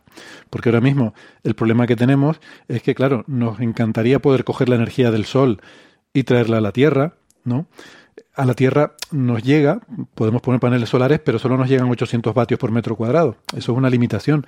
Molaría mucho poder poner una estación colectora en Mercurio y que nos mande una pasada de energía, pero claro, ese rayo por donde va pasando mm, va a destrozar todo a su paso. Es un rayo súper energético, ¿no? Pero si en vez de rayo que destroce todo a su paso, tú pudieras simplemente coger la energía de Mercurio y hacer que aparezca en la en tu central en la Tierra, pues estaría todo el asunto resuelto, ¿no? Eh, pero claro, no estamos hablando de eso. Claro. O sea, en el protocolo de J eso no se puede. Lo, lo que J plantea, uno de los modelos que plantea es eh, que es el propio entorno de, de destino, es decir, que el cambio de energía que ocurriría, por ejemplo, en la Tierra, eh, sería a partir de energía de la propia Tierra, ¿no? De, la propia Tierra. Eh, Local. ¿eh? No necesariamente, es, eh, o sea, no es el propio sistema el que, eh, digamos, modifica su energía internamente, sino que es lo que actúa sobre él lo que modifica su energía. Mm. Pero es local, es local en este punto. Es local. Mm. O sea, que para... Tú lo que utilizas es la información adecuada para que ese cambio de energía, además de cambiar energía, sí. cambie el estado como corresponde a un teletransporte. Sí, o sea que yo tengo mi átomo en Mercurio, le doy un- energía que obtengo del Sol para cambiar de estado ese átomo y ahora teletransporto el estado de ese átomo al átomo en la Tierra, pero el átomo de la Tierra necesita coger energía de la Tierra para hacer ese cambio de estado. O sea que, bueno, o sea que estamos en las mismas. No es realmente pasar algo de un sitio a otro sitio, sino de alguna forma localmente en ese sitio replicar lo que tenías en el sitio Claro, anterior. exactamente. Esa es, un es una mejor representación. Tú estás replicando en el otro sitio eh, lo que tenías. Y, Muy bien. No y digo, el- el- el- lo bonito de esto sería hacerlo experimentalmente, ¿vale? O sea, hacer el experimento de verdad, ¿vale? Coger el, el modelo de OTA era con, con átomos, con una, un ordenador cuántico basado en, en átomos eh, discretos, una, una fila de, de qubits puesto en átomos enfriados y atrapados en una trampa adecuada. Entonces, eh, eh, usar eso experimentalmente. Eso es extremadamente difícil de hacer, eh, porque tiene muchas limitaciones técnicas, pero acabará pudiéndose hacer. Es decir, es lo que le dará el premio Nobel a, a, Nacho Cirac, eh, el español que, que está en el Max Planck Institute en- de, de computación cuántica y en, en Alemania, y- y eso se acabará haciendo con los años, y entonces se podrá replicar el protocolo de J, y eso sí me parecería más interesante, eh, aunque pasará lo mismo que, que- que con este modelo. No hay una, un teletransporte real de energía, ¿vale? Pero bueno, eh, Bueno, es que no puede haberlo, ¿no? claro, no puede haberlo. No puede haberlo. Digo, la, la energía no, no, no puede haberlo nunca, ni en mecánica cuántica, ni en teoría de cuerdas, ni en 26 dimensiones. O sea, no, no eh, literalmente así entendido, no, no puede haberlo. No, pero lo que decía es que aunque no sea instantáneo, aunque no sea hiperlumínico, aunque no sea tal, igualmente tecnológicamente sería muy interesante que pudieras pasar de un punto a otro sin tener que cruzar el camino en medio, ¿no? Lo que pasa es que eh, también hay, hay condiciones de localidad, digamos, hay un montón de condiciones para el transporte de energía. Y Mm. esos son, son condiciones de la teoría cuántica de campo, no es que esto, la mecánica cuántica fuera a violarlas, ni mucho menos. ¿no? Mm. Uno no puede hacer desaparecer energía acá y hacerla aparecer en otro lado. Hay, hay ciertos problemas de localidad, aunque, aunque sea esto no causalmente. Digo, causalidad y localidad son cosas que se, se relacionan, pero no son exactamente iguales. ¿no? Mm. Eh, no sé. Pero fíjate, agujeros de gusano no transitables, eh, o sea, entiendo que no son estables el tiempo de paso de un fotón. Mm, pero, bueno, no, claro, el tiempo de paso un fotón, o sea que no, no, no puedes ni, ni mandar No, no. fotones, ni mandar fotones. No, no, los agujeros negros del tipo ciencia ficción, digamos, no. De gusano, de gusano. de gusano, perdón, no, no existen porque hay, violan ciertas condiciones de energía. La condición se llama promediada, condición eh, nula promediada acronal, digamos, ¿no? Hay- no se puede. Pero digo, Sí, pero decía Igual- la versión cuántica, mm, la de... Sí, Eh, hay, hay, hay, hay muchas condiciones de energía, ¿no? Las más simples, esas se pueden violar a nivel cuántico. Por ejemplo, energía negativa son las condiciones, las, la condición de energía nula, la condición de energía dominante, la condición de energía fuerte, la condición de energía, condición de energía débil. Que hay que tener cuidado con ellas porque los nombres son confusos. No es que la débil es un caso particular de la fuerte, son diferentes. Esas uno puede pensar en violarlas a nivel cuántico. La fuerza de Casimir es un ejemplo que viola a una de ellas. Hay otras que no, que son típicamente no locales, que tienen que ver con justamente la integral de cierta, de cierta componente de la energía momento a lo largo de una trayectoria. ¿no? Y ahí hay otras, están las promediadas, las promediadas acronales, hay algunas que son no locales en más de un sentido. Bueno, esas hay algunas que no se pueden violar a nivel cuántico. Y las teorías cuánticas de campos las preservan también. En particular la acronal, y, eso dice que si vos tenés un agujero de gusano en un lado, siempre hay una trayectoria exterior que es más corta. Es más corta, más rápida, sí. Más corta. Y esas, eh, en algún sentido, lo que ocurre en la, en la mecánica cuántica, parece como que estamos saltando de un tema al otro, pero hemos aprendido en los últimos 10 años que no es saltar de un tema al otro, sino que ambos están relacionados. Hablar de agujeros de gusano o entrelazamientos están relacionados. Lo que pasa en la mecánica cuántica es que los protocolos de teleportación, teletransporte o, teletransportación, esos, esos protocolos eh, siempre necesitan un camino, es parecido a lo que pasa con los agujeros de gusano, no en vano, que es que siempre hay un camino que es clásico y que es causal. Uno no puede camino clásico, Es, importantísimo igual por todo el preámbulo que había hecho Héctor eh, y, y, todo lo que explicó Francis, pero no, no es que uno pueda hacer desaparecer la energía acá y sin que haya contacto de ningún tipo, de repente la energía aparece en otro lado. O sea, eh, lo, que, dijiste recién de que el camino es más corto por fuera es, medido en tiempo para un observador sí, claro, alejado. Sí, eh, eh, medido para un observador alejado. Lo que dice José es importante porque el que, como alguna vez discutimos acá, el que viaja sí puede ver un tiempo corto. Pero por afuera uno puede mandar una señal más rápido, si se quiere, puede mandar una señal que llegue antes. Esa, esa sería la frase adecuada. Lo que dice José es cierto, porque como estamos hablando de relatividad, hablar de un tiempo no tiene sentido si no tiene que referir a qué observador uno está refiriendo ese tiempo. Correcto. Eh, bueno, no sé, bueno, eso, uno no puede hacer magia, o sea, no se puede hacer magia que funcione, pero se llama ciencia. La, la, no ese tipo de magia. A mí me habéis hundido de la miseria. O sea, de, transporte yo confiaba en vosotros físicos para no comerme los atascos por la mañana, pero no. Pasa mucho, ¿no? Con, el, con, la forma de contar estos problemas. El, click, el, clickbait es un problema que antes quedaba en las, ni siquiera en las notas de prensa, quedaba en las, las réplicas, en los mirrors de las noticias. Hoy en día mm. llega, llega, a los títulos de Nature. Es horrible. sí. Pero bueno, también los, autores, los científicos, para buscan eso, buscan el clickbait y entonces ponen títulos que eso de la primera realización del teletransporte cuántico de energía, pues suena como muy rimbombante, ¿no? Entonces, dice, pues si lo ha puesto en el título el investigador, será que es verdad, ¿no? Pero cuando miras los detalles, dice, bueno, a, veces los referistas en cambiar los títulos.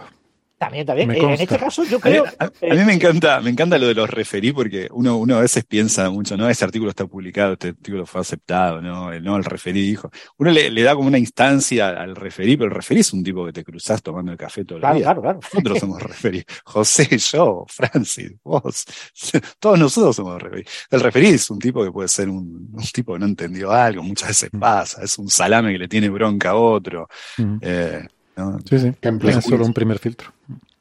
Como José, si alguien como yo puede ser referí, imagínate que no es muy fiable. Claro, yo pienso, yo soy referí. Entonces digo, ¿con qué respeto pienso? No, el referí me dice, el referí es un tipo como yo.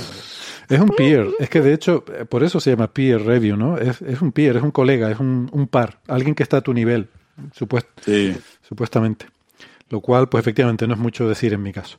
Bueno, eh, Vamos entonces. Bueno, si os acordáis, por ejemplo, del, del, Claro, esto depende mucho de cómo lo cuentes, ¿no? El, en el caso de, del agujero de gusano transitable que se simuló en un ordenador cuántico, en algunas noticias de prensa decían, claro, como hay la mitad de los qubits eh, son como un extremo del agujero y la otra mitad son como el otro extremo, si yo pongo una mitad en, en la Andrómeda y la otra mitad me la quedo aquí en la Vía Láctea, en, en el Sol, eh, puedo realizar ese eh, teletransporte y ocurrirá. Pero claro, lo que no decía la nota de prensa es que las operaciones cuánticas que hay que realizar, que era lo complicado de, aquel protocolo cuántico, que requería un ordenador con muchos qubits porque había que hacer muchas operaciones, requería mucho, mucho volumen cuántico, una profundidad cuántica muy larga, eh, es que las operaciones hay que realizarlas en ambos lados de los qubits. Hay operaciones, una serie de operaciones cuánticas que realiza en qubits de un lado, pero otras que conectan a ambos lados. Entonces tú tienes que hacer una serie de operaciones cuánticas en un qubit que está en la Vía Láctea y otro que está en Andrómeda, pues resulta pues, que tienes que esperar millones, no sé, ¿cuántos millones de tienes años que está tener un colega. tienes que tener un colega en Andrómeda y además por un canal clásico, o sea, mandándole pulsos de luz, mandarle la información ¿no? de lo que tiene que hacer. A que él sepa lo que le tiene que hacer a aquel qubit. Entonces al Bueno. qubit 22 tienes que hacerle tal. Ahora, el resultado me lo tienes que devolver para que yo sepa que le toca hacer al 21, al 20. O sea, era una cosa absolutamente sin sentido, ¿no? Eso. eh, Entonces, en ese tipo de protocolos, en, en un laboratorio en el que la velocidad de la luz es infinito en la práctica, porque tú estás trabajando a pocos metros y estás trabajando con una tecnología que funciona, unos qubits que viven en microsegundos, pues claro, como vive en un microsegundo, pues te permites el lujo de hacer no sé cuántas operaciones a la velocidad de la luz y, y es como si hubieran sido instantáneas. Pero en la realidad, cuando separas de verdad eh, con muchos kilómetros, esto es absolutamente inviable eh, eh, plantearlo como que teletransportas algo. Hmm. Tienes que enviar mucha información clásica. Bueno, venga, vamos a ir pasando de tema, que nos come el tiempo. Y teníamos por ahí, eh, Gastón, un par de temas de astrofísica. No sé si quieres empezar por el agujero negro o el exoplaneta, que son los temas que teníamos. Son, son muy breves igual, ¿no? Lo de- Vale. que les parezca a ustedes mejor. No sé, le- Breve, breve en este programa. No, no, no, será, aquí breve. no, sabéis que no. Será en, breve. Astronomy, en Astronomy and Astrophysics, esa revista que a veces rechaza artículos que no debería. También salen, cosas, también salen cosas como esta, dos puntos. Me gustaría saber cómo habrán sido los informes de los referees que juzgaron este artículo sobre, sobre un agujero negro muy lejano. Eh, le vamos a pedir a, a Gastón que, que nos cuente el, el- eh, este descubrimiento y, bueno, lo- luego cuento algunas curiosidades sobre el instrumento, ¿no? Sobre E Rosita, que es el instrumento con el que, con el que se, se ha, eh, se ha hecho parte del, del trabajo, ¿no? Porque tiene su miga, ¿no? Eh, tiene que ver mucho con actualidad, actualidad actual. Sí, Rosita, eh, Rosita es un eh, es un, un- bueno, un observatorio de rayos X, ¿no? Quizá lo recuerden porque fue con, con lo que se descubrió lo que se conoce como las burbujas de Rosita, que son esas, esos lóbulos en la galaxia que emiten rayos X. Ya se conocían las burbujas de Fermi, que son dos, dos burbujas que emanan del centro galáctico, que creemos que fueron, que son eh, restos, indicios de una de una actividad que el agujero negro central de nuestra galaxia otrora tuvo y que hoy es casi silente, no obstante en algún momento habrá sido emitida mucho, y eso, eh, por decirlo de alguna forma, horadó eh, y, dispersó material galáctico y hoy, hoy se ve como eh, dos grandes lóbulos que irradian en eh, rayos gamma. Eso es lo decía Fermi. Bueno, es Rosita, un poco después de, Fermi, Fermi tiene como 10 años, esa observación, digo, de Fermi, es Rosita, un- un telescopio en rayos X, observó que también hay unas burbujas que emiten en rayos X en el centro galáctico y que se extienden mucho. ¿eh? Estamos hablando de decenas de miles de años luz eh, en el centro galáctico. Que eso Ahora- nos dice hace cuánto tiempo ocurrieron esos chorros, que a mí me, Exactamente. me Y hace resulta muy fascinante millones- porque es poco en escalas de tiempo. Millones de años. Millones de años, lo cual es nada. ¿eh? Estamos hablando de millones de años. Pensemos que, no sé, no recuerdo con precisión, pero hacer una vuelta a la galaxia tarda como 200 millones de años. Estamos a- quiero decir, en escalas galácticas. estamos 250 hablando- millones. Eh, estamos hablando de poco- pocos años, un- un- unos cuantos millones de años. Es que hablamos de algunos papers eh, ha- hace, hace tiempo, un paper en Nature, si no recuerdo mal, que, que también daba cuenta de, estimaba el tiempo de esos eventos, de los últimos eventos violentos del centro galáctico, eventos de agresión, que luego, de, de acreción, que luego terminan en expulsión de material, y eso podrían haber sido hace unos, unos cuantos millones de años, y que podían ser el origen común de lo que hoy emi- de la emisión que vemos en rayos X, medido por Rosita, y de en rayos gamma, medido por Fermi. Ahora nos estamos yendo de tema. Eso solamente para decir que Rosita, ya hemos hablado de E Rosita acá antes. Eh, pero bueno, es eso, es una emisión en rayos X y Rosita se usa no solamente para ver lo que pasa en nuestra galaxia, sino para ver lo que pasa en otras y lo que pasó en otras muy, muy lejanas. Entonces, bueno, hay catálogos, un, un survey de, de varios, esto estamos hablando de un survey que se llama EF, EFEDS. En la nomenclatura de estas cosas por lo general son E minúscula al principio y lo demás en mayúscula. El nombre de Rosita es este, también para el catálogo del survey es EFEDS, FEDS. Bueno, la cuestión es que eh, son, son, observaciones de eh, quasars muy lejanos. Cuando decimos muy lejanos, estamos hablando de escalas cosmológicas, es decir, donde eh, cosmológicas, ya no astrofísicas, en el sentido de la física de ese momento del universo era distinta a la de hoy.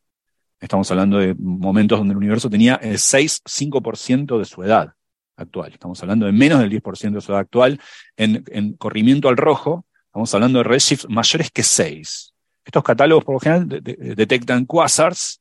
¿eh? Quasars, recordemos, son galaxias con núcleos activos. Esos núcleos activos, o sea, es una galaxia que tiene adentro, en el centro, un agujero negro supermasivo que está acretando mucha materia. Esa materia se ioniza, cae, hace mucha energía alrededor del agujero, negro, o sea, el agujero es negro, pero paradójicamente se envuelve de, un halo incandescente con tanta energía, estamos hablando de 10 a la 45 ergios por segundo, ¿eh? y eso emite, y nosotros lo vemos eh, hoy, gracias a esa misión. No vemos ni siquiera la galaxia, lo que vemos es la emisión de su centro. eso es un quasar. ¿no? Cuando encima esos quasar apuntan hacia nosotros, se llama blazar. Pero eso es una cuestión de contingencia, es que nos apunta hacia nosotros. Bueno, los quasars lejanos nos están hablando de la presencia de agujeros negros supermasivos muy atrás en el tiempo, muy atrás en el tiempo. Estamos hablando de cuando el universo, repito, tenía menos del 6% de su edad actual. Esto es fundamental porque mirando la emisión del cuásar sabemos la actividad de su centro, sabemos, estimamos la masa del agujero negro en el centro, y sabiendo el redshift, estamos hablando de redshift mayores que 6, 6,50 y tantos, sabemos que ocurrió muy atrás en el universo, cuando el universo tiene el 5% de su edad actual, un poquito más, eso significa que ya había agujeros negros supermasivos al comienzo del universo, no al comienzo, pero cuando el universo tenía menos de mil millones de años. Estamos hablando de 700 millones de años o algo así. Esto es sorprendente porque tenemos que explicar cómo crecieron tan rápido. Hay decenas de ejemplos de agujeros negros a redshift semejantes, eh, pero no son muchos, decenas, ¿no? O sea, pero hay eh, observables. No es porque no hubiera, sino porque es difícil verlos también, pero no importa. La cuestión es que esta es una, observación de, uno de los más lejanos, o sea, ciertamente el más lejano de su, de su tipo, uno puede mirar el espectro de este quasar, ¿no? es una galaxia Seifert 1, o sea, eh, estas galaxias son galaxias de núcleos activos, ¿no? Por lo general, esta clasificación de galaxias, si es un Seifert 1, qué sé yo, tiene que ver con cómo, son, cómo es el espectro. Son galaxias con núcleos activos, emiten, tienen ciertas bandas de emisión, ciertas bandas espectrales, algunas son angostas, pueden ser angostas y pueden ser anchas. Bueno, no importa los detalles, la cuestión es que es una galaxia que sabemos más o menos qué tipo de galaxia es, sabemos que es activa, tiene un núcleo activo, emite mucho, y entonces estudiando el espectro podemos estimar la masa de estos agujeros negros, y son agujeros negros de, eh, repito, de redshift 6,50 y tantos, o sea, muy, muy lejanos, y de, más, de millones de masas solares. Entonces, eso nos permite poner cotas, eh, por un lado, para eh, acerca de cuán rápido estos récords son importantes, no solamente son récords, che, encontré el planeta más azul del. sino porque nos permiten decir algo sobre, hey, había agujeros negros de tal masa en tal momento del universo. Así que los modelos que dan cuenta de su crecimiento tienen que eh, ajustarse a estas cotas observacionales. Ese es un, trabajo que salió en realidad, eh, salió publicado ahora, pero es un trabajo de noviembre del año pasado, de Wolf y colaboradores. Eh, bueno, Wolf es un nombre muy común, J. Wolf. El, artículo, eso salió en Astronomy and Astrophysics, decía lo de Rosita porque está, este instrumento está ahora apagado. Ha hecho la mitad del trabajo que tenía que hacer. Y está apagado porque es una colaboración, está en un, en un observatorio que no me acuerdo cómo se llama, que es un, observatorio ruso-alemán, es una colaboración entre, eh, por una parte, el Instituto Max Planck de Física Extraterrestre de Alemania, de, creo que en Potsdam, si no recuerdo mal, y por otra parte Roscosmos, la Agencia Espacial Rusa.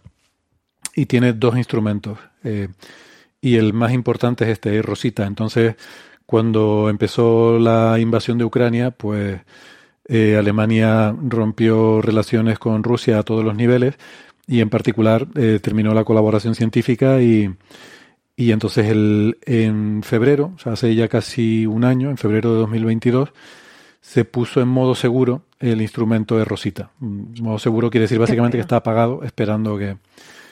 Y había hecho, pues eso, la mitad de, del cartografiado que tenía que hacer.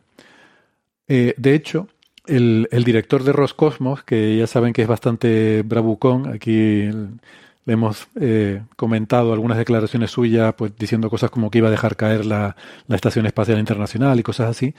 Eh, llegó a sugerir que estaban pensando eh, tomar control de Rosita y, y usarlo ellos. Eh, como si, bueno, pues como está en nuestra nave, es nuestro. Eh, all your telescopes are belong to us, diría el meme. Pero... ¿Podemos cambiarle ahora el nombre de E Rosita a E Gaudí? ¿E Gaudí? ¿Cómo? Eso no lo entiendo. Claro, porque se ha dejado de trabajo, o se ha dejado de trabajo a medias como Gaudí. Vale, vale. Sí, sí, un poco sí. Eh, pero bueno, supongo que no han podido o, que, o que es demasiado absurdo. Pero nada, ahí está la cosa, es una pena. Lleva un año ya ahí parado. Eh, aunque bueno, con esto de Ucrania han pasado tantas cosas que decir que es una pena que un satélite lleve un año apagado, pues tampoco es. Tampoco da señal comparado con todos los. Da pena de. Pero bueno, una, una nota así más sobre el tema científico. Veo que en, entre la lista de autores está Andrea Merloni, que es el Project Scientist de Rosita, el, el responsable científico. Y sin embargo no aparece eh, Peter Predel, que es el, el, investigador principal, lo cual me gusta porque probablemente quiere decir que los que están son las personas que han hecho realmente el trabajo, ¿no? Porque a veces el investigador principal suele ser claro. un poco el director del grupo, el jefe de, del grupo y tal, y normalmente por, por defecto suele firmar los artículos, aunque sea de ahí en medio en la lista de autores.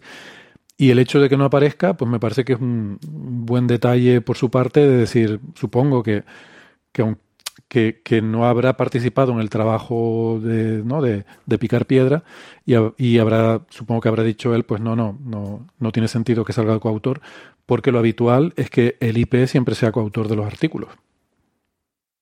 Así que bueno, pues un... Eh, no sé, mini punto para eso, eso, eso, es una, a veces hay como, nosotros nos naturalizamos, ¿no? Como nuestra disciplina, nuestro, como, como, como diría, nuestro mundo vital. Nosotros, nosotros eh, solemos naturalizar algunas prácticas que luego uno se mueve un poco de oficina y se da cuenta que no es así. Por ejemplo, en, en altas energías, no sé, José y yo compartimos, eh, no solamente compartimos área, hemos compartido, hemos escrito juntos. Nosotros publicamos típicamente eh, por ejemplo, en orden alfabético. Nunca somos muchos autores tampoco, podemos ser uno, podemos ser cinco, seis, siete, como, pero típicamente no somos muchos. Y por otro lado está esta idea, hay, lamentablemente hay, casos, hay contraejemplos, pero típicamente es cierto, no todos hacemos lo mismo en el trabajo, pero al, que, tuvo, al que tuvo la idea, el que llevó los cálculos, el que trajo importante o el que calculó, eh, va como autor y el que no, no, digamos, ¿no? Y, entonces me, llamó mucho la atención cuando yo era más joven, hacía mi doctorado, que, que, veía que en otras subdisciplinas muy parecidas, la astrofísica, por ejemplo, había otra, otra, otra idea, ¿no? Primero que la, eh, había un orden de autores, el que contribuyó más, que tiene sentido, pero eso trae problemas, porque a la hora de ordenarlos es un problema. Después que había directores que no hacían nada, iban como autores. Eso a veces pasa también en mi disciplina, pero típicamente está mal visto. Eh, nunca me pasó a mí, por ejemplo, mi directora de tesis iba de autora, pero trabajaba mucho. Entonces, eh, entonces decía, mira cómo, cómo va cambiando de, de, área a área. Y en particular está esto que pasa en astrofísica, en biología, en otros lados, que el dueño de los datos, aunque no haga ciencia con ellos, también va como autor a veces. ¿no? Uno dice, y yo pensaría desde mi óptica de físico teórico de altas energías, y vos, que, y vos no hiciste nada. Bueno, tengo los datos, vos, pero los datos son, vos miraste lo que pasa en la naturaleza, esto, no hiciste nada, no interpretaste nada. ¿No? Entonces tenía, tenía esta pero... idea, uno dice, no, bueno, pero fui el que, o en biología peor, el que pide los subsidios, el que compra los materiales del director, no hace nada, a veces están en la oficina, no pipetean nunca, no obstante van como autor y dice, bueno, bueno, pero hay que conseguirlos, sí, ok, pero con ese criterio tenemos que poner al... Pero a lo mejor que, hace el trabajo la... aburrido, ¿eh? a lo mejor hace todos los informes, se pelea con las agencias financiadoras, estoy, yo prefiero acuerdo, hacer la ciencia. ¿eh? ¿Pero dónde, dónde acotamos? Porque cuando sí, yo, sí, me tomo, yo, sí. yo, vivo en Harlem, para venir a NYU tengo que tomarme el metro, y el que maneja el metro me trae acá. Claro. Entonces, ¿qué pongo? El conductor del metro también, digamos, es necesario. Claro, claro. Hay que trae café las galletitas, hay que ponerle. Yo claro, lo... claro. Bueno, eso. Un sí, sí, eso es una, efectivamente, eso es una discusión para tener. Bueno, la hemos tenido sí. en cierta manera en algún episodio reciente y, y, daría para seguir tertuleando porque es un hace tema complicado. Tres programas, yo creo. Sí, no hace mucho que lo estuvimos hablando. Claro, igual era a lo mejor en, al principio y tú no habías entrado todavía, pues la, la, tendremos también contigo porque hay, no sé, es una de esas cosas en la que es difícil, eh, no sé, yo, yo, por lo menos no tengo una, una, postura muy clara, muy vehemente, ¿no? O sea, yo, yo, sé lo que yo hago y tengo una práctica que creo que coincide bastante con lo que tú dices, o sea, yo soy partidario de que el que trabaja es el que firma y más o menos en el orden, siempre hay algunos que son los que trabajan más, esos tienen que ir primero, y luego los que han hecho alguna cosita, algún aporte, pues ya en un orden indiferente porque yo cuando, eh, cuando hago poca cosa me da igual en qué orden aparezca. Yo he hecho poca cosita, pues me pones ahí en el donde sea, ¿no? Y, y si soy uno de los que ha liderado el artículo, pues si quiero estar entre los primeros, primero, segundo, tercer autor, ¿no? Pero sí, luego es verdad que hay otras prácticas diferentes en otras disciplinas y también las entiendo. O sea, mm, Casi todas, no todas. También hay cosas que... No, no, sí, sí, pero por eso es difícil el tema, ¿no? Porque si no sería fácil, ¿no? Pero por eso es difícil el tema, eh, es mm. que todas tienen un poco de lógica. El de, por ejemplo, que eso sí lo he visto y conozco casos personales, el de director de tesis, que apenas hace más que dar la idea inicial, el toque de varita mágica, trabaja en esto, y luego ponme en los papers, que conozco algún caso, eso me parece eh, poco ético. Y que mm. no debería, no debería ser. Pero bueno.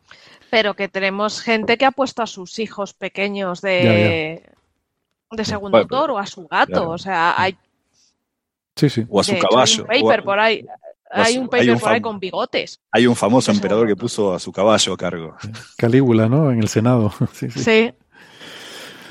Bueno, venga, pues vamos entonces ya con el último tema, que es eh, un exoplaneta, eh, Gastón, que, mm, que, de por sí tampoco es que tenga nada tan particular, sino es más bien el cómo se ha encontrado, ¿no? Sí, claro, es el primer exoplaneta que se detectó con microlensing desde un telescopio del espacio, digamos. ¿no? Eh, pero ya que estamos hablando de aparatos caídos, este, este telescopio ya no existe más, es el Kepler Space Telescope, que era de NASA, que estuvo funcionando durante nueve años, desde el 2009 hasta el 2018. Bueno, pues sus datos están ahí, todavía hay que escudriñarlos, y en particular en, data de, de 2016, si no recuerdo mal, mal esta, esta gente, un artículo que salió publicado el 31, 31 de enero, linda fecha, 31 de enero. 31 eh, de enero en Monthly Notice eh, salió publicado este, este artículo. Eh, es un artículo en Nature. El primer autor es Specht, Specht, Specht. Es un Júpiter, un planeta parecido a Júpiter, un gran gaseoso. Perdona, porque has dicho, o sea, salió en Monthly Notices, luego dijiste en Nature, pero creo que en Nature es como una reseña que han perdón, hecho perdón, perdón, artículo. Perdón, perdón. Monthly Notices es el artículo, en Nature salió, publicado el otro día, una reseña sobre el artículo que salía en Monthly Notices. Vale. Van a encontrar los dos. Yo creo que lo tuiteé, los dos. Déjame decir una cosa para esa gente que a veces nos queja. El paper salió en Monthly Notices y luego salió un artículo en Nature. Exacto, exacto, muy bien ahí. Muy bien ahí, sí, me gustó. Exactamente, yo llamaría eso. El paper salió en Monthly Notice el 31 de enero, hermosa fecha, y también el artículo, una especie de reseña sobre el paper en The Monthly Notice, salió como una especie de boost, ¿no? Como diciendo, eh, Nature se hace cargo, se hace eco de salió este artículo en, eh, más o menos creo que el mismo día. Si no me equivoco es el mismo día. Entonces, bueno, es el primer exoplaneta descubierto con microlensing desde un telescopio del espacio. Repito, ese telescopio ya está apagado, es Kepler Space Telescope, pero en los datos de 2016 se encontraron, es un Júpiter un poco más grande que Júpiter, 1,1 veces la masa de Júpiter, que orbita una estrella parecida, un poco más chica del Sol, 0,58% de la masa del Sol, y lo orbita bastante cerca, ¿eh? bastante cerca, es más lejano que la Tierra, eh, para ser preciso, 4,2 unidades astronómicas. Una unidad astronómica es la distancia entre la Tierra y el Sol. Este, este Júpiter no está tan lejos como, el Júpiter nuestro, nuestro Sol, está a más o menos 4,2 eh, unidades astronómicas, cuatro veces más lejos de lo que nuestra Tierra está de nuestro Sol. Y eso hace que el periodo de rotación sea más o menos 13 años. Ese es un sistema que se encuentra mirando desde acá, por supuesto en nuestra galaxia, pero mirando desde acá en la dirección del bulge de nuestra galaxia, se encuentra como a eh, unos 5,2 kiloparsec. Eso más o menos es 16.000 años luz, algo por el estilo. ¿eh? En la dirección del centro galáctico, recordemos el centro galáctico está grosso modo el doble de distancia, unos 26.000 años luz. Esto es en la dirección del valle de la galaxia, no exactamente en el centro, pero está a unos 5 2 kiloparsec de nosotros. Es, si se quiere, no es tan relevante desde el punto de vista científico, pero es la primera vez que se es una, una, suerte de récord, no de esos relevantes para hacer ciencia, sino, bueno, es la primera vez que se ve con microlensing, no. Es la primera vez que se ve con microlensing desde un eh, telescopio del espacio. Digo esto porque cuando lo tuiteé, lo tuiteé mal, me olvidé decir, desde, aclarar desde el telescopio, un telescopio del espacio y... Eh, porque desde Tierra sí hay... Claro, de hecho se usa mucho, sí. Mm. Héctor Vives me, me, aclaró que me había olvidado de aclarar eso. Mm. Eh, así que bueno. Tierra se han detectado exoplanetas con sí, microlensing, ¿sí? Sí, mm. sí, exoplanetas con microlensing. Recordemos lo que es microlensing, es la, la perturbación de, de, óptica debido a la gravitación de un objeto. Es decir, un objeto gravita y de, de, es como cuando uno juega con una copa de vino sobre, sobre un mantel y ve que el, el vidrio es transparente, no obstante la, deformidad de la copa hace que el, diseño del mantel se vea alterado. Bueno, lo mismo pasa con un objeto gravitante. Es, en principio, el campo gravitacional en torno a él es, transparente, pero su perturbación gravitacional hace que se vaya distorsionando ópticamente. Es un efecto del lente gravitacional. Entonces, uno así infiere que algo está en el medio, la lente, uno está detectando la lente. A veces lo que uno detecta, la lente ayuda a detectar lo que uno está viendo, a veces lo que uno está viendo ayuda a detectar la lente. Bueno, este es el caso. Y, entonces esas disturbaciones ópticas debido al efecto del lente gravitacional es la primera vez que se usa para observar un exoplaneta desde un telescopio del espacio. Este Kepler, que ya no existe más. Lo que pasa es que el. Bueno, sí existe, pero está apagado. sigue por ahí perdido. Sigue dando vueltas al espacio y seguirá por toda la eternidad, ¿no? Pero el, esto del lente gravitacional, el tema es que, claro, tú no sabes descubrir un planeta, quiere decir que no sabes dónde está. Em, entonces, y, el, y ese efecto lente gravitacional es muy, muy breve, porque no es como el tránsito, que es, lo detectas todo el tiempo que el planeta está pasando delante de la estrella. Por ejemplo, si vieras la Tierra desde lejos, transitando delante del Sol, pues no sé cuánto dura el tránsito, pero dura horas. Pero la lente gravitacional es que ese planeta enfoca la luz de la estrella en nuestra dirección y entonces la intensifica. O sea, es como si pones una lupa y hay un punto focal de la lupa donde la luz es más intensa, ¿no? Pues cuando nosotros estamos en ese punto focal es cuando vemos más intensa la estrella y vemos el abrillantamiento por el efecto lente gravitacional. Eso dura muy poquito, porque tiene que ser una geometría muy precisa de alineamiento entre nosotros, el planeta y la estrella. Entonces, eso dura segundos, a veces menos. Entonces, para descubrir planetas con microlensing, tienes que tener, estar observando un campo, idealmente con muchas estrellas, durante mucho tiempo y con una resolución temporal que sea mejor que un segundo, para poder pillar algún evento de estos. Entonces, hay observatorios. Claro. Hay observatorios en tierra como Ogel, que se dedica a buscar eso, precisamente buscando, yo qué sé, eh, bueno, eventos de microlente gravitacional. Y supongo que la mayoría de estas detecciones de tierra habrán sido por Ogel. Y Kepler es también un buen candidato. Lo que pasa es que Kepler tiene una resolución temporal más gruesa, porque Kepler está hecho para buscar tránsitos de planetas. Y Kepler observa un campo, bueno, durante los primeros cuatro años observaba un campo fijo, porque la idea era encontrar tierras. Y para, para detectar planetas como la Tierra en estrellas como el Sol, tienes que observar durante tres años. Pues tiene que pasar tres veces el planeta por delante, ¿no? Y lamentablemente tuvo una avería de un volante de inercia entonces ya no podía seguir apuntando a ese campo. Eh, y fue frustrante porque era justo el tiempo que tenías que tener. O sea, si hubiera tenido un poco más, seguramente hubiéramos encontrado muchas exotierras en ese campo. Ese campo tenía 200.000 estrellas y Kepler estaba observando continuamente, ¿no? Entonces, claro, en uno de esos momentos pasó por delante este Júpiter y lo detectó. Entonces, cuando se averió eso, mm, bueno, se dieron cuenta de que podían, utilizando bueno, de hecho se había averiado uno previamente, porque había uno de redundante. Se había averiado uno. Y luego ya cuando se averió el segundo, que fue al cabo de cuatro años, ya no podían controlar eh, el apuntado a ese campo. Y entonces lo que se hizo fue ir a otro campo que está en la eclíptica, en el que con dos volantes sí que lo puedes mantener, pero ya no era el campo interesante científicamente. Mm. no, volviendo a lo de los títulos rimbombantes. No quiero decir, digo, lo digo así para no decir clickbait, porque en este caso no lo es, pero bueno, hay una forma, sin mentir, ni hiperbolizar de manera violenta de vender las cosas. Y el artículo de Nature, si no recuerdo mal, no, no lo tengo presente acá, pero era algo así como la teoría de Einstein nos ayuda a descubrir un nuevo Júpiter. O, no, o algo así como una copia de, la copia, una copia de Júpiter, o algo así. Un duplicado distante de Júpiter. Un duplicado distante de Júpiter, lo cual es estrictamente cierto, porque el efecto del microlensing es, con la teoría de Einstein, es un efecto de la teoría de la relatividad general. De hecho, es una, una predicción del mismo Einstein y es un duplicado distante de Júpiter.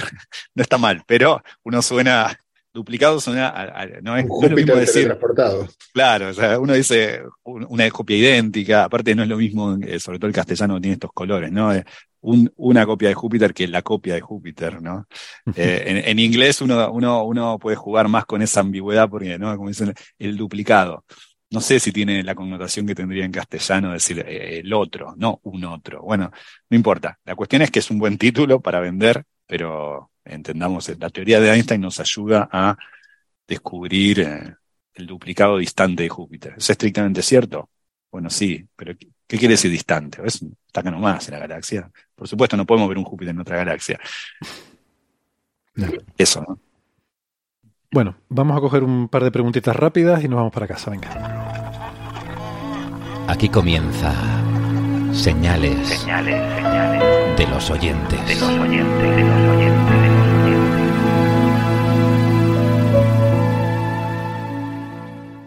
Bueno, pues vamos a ver qué tenemos por aquí en el chat de YouTube. Ya saben que nos pueden eh, seguir el directo de la grabación de, Coffee Break en, YouTube eh, los jueves a las...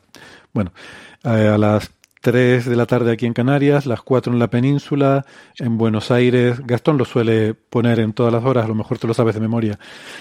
Em, eh, en Buenos Aires es las 12.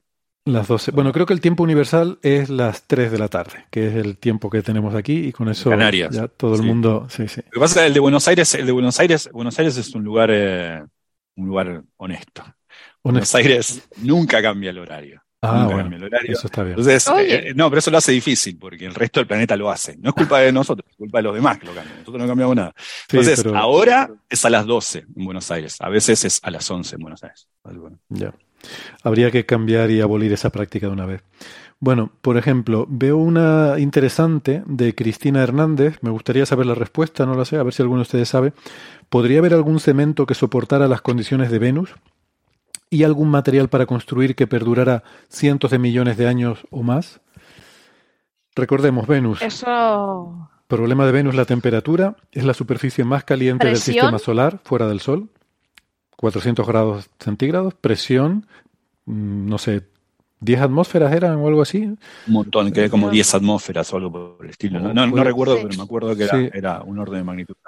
Y lluvia ácida, llueve ácido sulfúrico problema es ese, sobre todo, ¿no? Supongo la composición de la atmósfera. Sí. Eh, tema lluvia ácida, mm, yo me pregunto si estuviera bien sellado y no hubiera grietas, o sea, supongo que la lluvia ácida podría perjudicar el, armado, eh, podría corroer el hierro. Pero si estuviera el hierro bien sellado porque el hormigón mm, no tuviera grietas, eh, podría soportar la lluvia ácida. No, es que iría degradando también la superficie, ¿no? Sí, sí bueno, a ver. Es demasiada. Es como todo. sobre todo a mí me preocupa la presión. Sí. Es que sumas todo, presión, temperatura, no sé. Sí, y mucha presión para los arquitectos con el, poder construir eso ahí. Le dice, pero, pero venga, venga, dame una estructura que soporte. No, a ver, se podría, se podría fabricar algo eh, que pueda soportar las condiciones en Venus. La cuestión es cuánto tiempo. O sea, media hora, una hora, un día, igual sería factible. Mucho más ya no sé. ¿Cuánto duraron las, eh, las Veneras? Muy poquito. las Veneras, sí, cuestión de horas. O sea, la primera creo que 20 minutos y, la que más creo que unas cuantas horas, me parece. Para, los que no sepan de qué hablamos, estamos hablando de sondas que, fueron a Venus. Sí, que creo que han sido las únicas, ¿no? Las sondas soviéticas. Sí. No, muchas, hay muchas imágenes, muchas imágenes, sí, sí. Desde los años 60, esto fue muy impresionante. A los soviéticos se les daba bien Venus. Luego en Marte no, Marte no era lo suyo, no, conseguían. Pero Venus lo tenían y fíjate Que es, que es más complicado Venus, porque tienes que ir hacia, hacia el Sol. O sea que es más. Me parece más complicado ir a Venus que ir a Marte. Eh, ir sí, la cuestión es aterrizar. El problema es que Marte, al no tener atmósfera, es muy difícil frenarte. Eh, mientras que Venus tiene una mm. atmósfera tan densa que con paracaídas puedes frenar. No, recuerdo bien, alguna vez tuiteé sobre eso, pero creo que, creo que las Venera sirvieron también, no para lo que estaban diseñadas, pero detectaron algunos episodios de rayos eh, cósmicos, alguna cosa así. Sirvieron, digo, tuvieron como byproducts también, no solamente para lo que fueron diseñadas. Hmm. Hmm. Pregunta Lorenzo. Es hablando de alta temperatura, presión extrema y atmósfera corrosiva. Es... Sí. En, relación a la segunda parte de la pregunta, lo de cientos de millones de años, no se conoce ningún material que en la superficie de la Tierra, a condiciones de la superficie de la Tierra, sobreviva a cientos de millones de años, entre otras razones porque eh, no podemos estimar esas durabilidades. O sea, el, comportamiento, muchos de los, de los, problemas que tienen los cementos eh, se han detectado 50 años después de, de empezar a usar los cementos, porque se requieren años. En laboratorio no podemos simular eh, un envejecimiento de un millón de años. Es que eso es algo eh, excesivo. Y, aparte tenemos otro problema. Cientos de millones de años significa que a lo mejor donde fue construido ya no existe. Esa zona Así, ha, entrado debajo de otra, de otra placa. Entonces, eh, o está bajo el mar. De que, o está bajo el mar. O sea, hay muchas cosas, ¿no? Cierto. Bueno, eh, pregunta Lorenzo Escartín, y con esto vamos terminando, si servirán estas señales tan lejanas, entiendo que se refiere a lo que estaba hablando Gastón de los cuásares, ¿no? Eh, a z igual a 6, si servirán estas señales tan lejanas para afinar la escalera de distancias para la tensión de la constante de Hubble. Mm. Eh, el problema es que, no, no, no, es que estamos hablando, a ver, no, pero ¿por qué? Porque está muy, está, es muy, la intuición es correcta, estamos hablando de esas distancias, estamos hablando de zetas de, ese orden. Cuando uno habla de cuasas distantes, estamos hablando de cuasas igual a 5, 6, o, o, supernovas distantes, estamos hablando de, de zetas grandes. Pero el problema es que uno para afinar las distancias lo que necesita es algo cuya luminosidad conozca muy bien. Uno, siempre cuando uno quiere hacer una escala cósmica, una escalera cósmica, para cotejar aceleración, velocidades y distancias, tiene que usar más de una cosa. Tiene que usar el redshift para saber cuándo se, cuánto se retrae algo, o sea, la velocidad del universo en ese lugar, y la luminosidad para saber cuál es la distancia de una manera independiente. ¿no? Porque si no, uno observa la distancia en función del redshift. Tiene que tener una, una medida independiente del redshift. Y para eso tiene que conocer muy bien la luminosidad del objeto que está mirando, no solamente el color con el que emitiría hoy. El redshift, a que tiene que conocer la luminosidad intrínseca, o sea, de cuánto está emitiendo allí. Por eso, por eso las supernovas tipo 1A son un buen ejemplo, porque uno conoce muy bien su luminosidad, por eso las faders. Digo, por, eso uno usa lo que se llaman candelas cósmicas. Es, uno tiene que saber el, color que tiene para saber cuán rápido se está, está haciendo esa recesión, cuán rápido se está moviendo respecto a nosotros. Eh, si 70 kilómetros sobre segundo sobre media parsec o 69 como algo, o lo que fuere, pero también tiene que saber la luminosidad para tener una medida independiente de cuán lejos está, porque si no, no puede tener ese cotejo. Uno quiere saber cuán lejos está algo y a qué velocidad se mueve ese algo. Necesita dos cosas. Entonces, en este caso, eh, uno nunca tiene esa precisión con la, con, la emisión de un quasar. Muy bien. Que yo sepa, ¿eh? yo no soy experto en esto, ¿eh? yo sepa. No, no es correcto. O sea, al menos que uno tuviera un modelo de, de, de quasars o de blazars que fuera estándar. claro, claro, y, es difícil eso, porque la variabilidad, de un, la variabilidad de un AGN es... Por cierto, es interesante comentar que esos zetas, perdón, son un comentario chorras, pero, pero simpáticos, que está ya si, si, mañana descubrimos enseñar un mensaje, no, no, no, tiene sentido responderlo porque está bastante más lejos de un lugar al cual podamos enviar una señal y que llegue algún día. Yo, también te quiero. Claro. ya no te, ya no te voy a escuchar. Yo también te quise. ya está fuera de la radio Hubble. Yo, yo, también te quise, sería. claro. Sí. No, y que quería comentar que la segunda parte de la pregunta es el tema de si afectaría a la tensión de la constante de Hubble. La tensión de la constante de Hubble es actual, es a día de hoy, ¿vale? O sea, es, es un problema de, eh, con la estimación de la tasa de expansión ahora, es decir, con Z0. Mm. Las medidas se obtienen con Z menor que 0.01. Sí, sí, es, es, es, es, importante lo que dice Francis porque, porque son dos mediciones distintas. ¿no? Yo estaba hablando de la escala cósmica para, para, para calcular, eh, por ejemplo, la aceleración del universo. Eso refiere al Z en diferentes momentos. Y lo del problema de la tensión de Hubble es hoy. ¿Cuál es, eh, cuál es la, la, cosa? Y volviendo a lo, a lo de José, eso de que el quasar está muerto, eso no sirve para valorar que las distancias en la Tierra no son nada. ¿No? Digamos, cada vez que nos quejemos de que alguien está lejos, pensemos, Perfecto, no es nada. Estamos juntos. Ese estamos mensaje juntos. sí llega.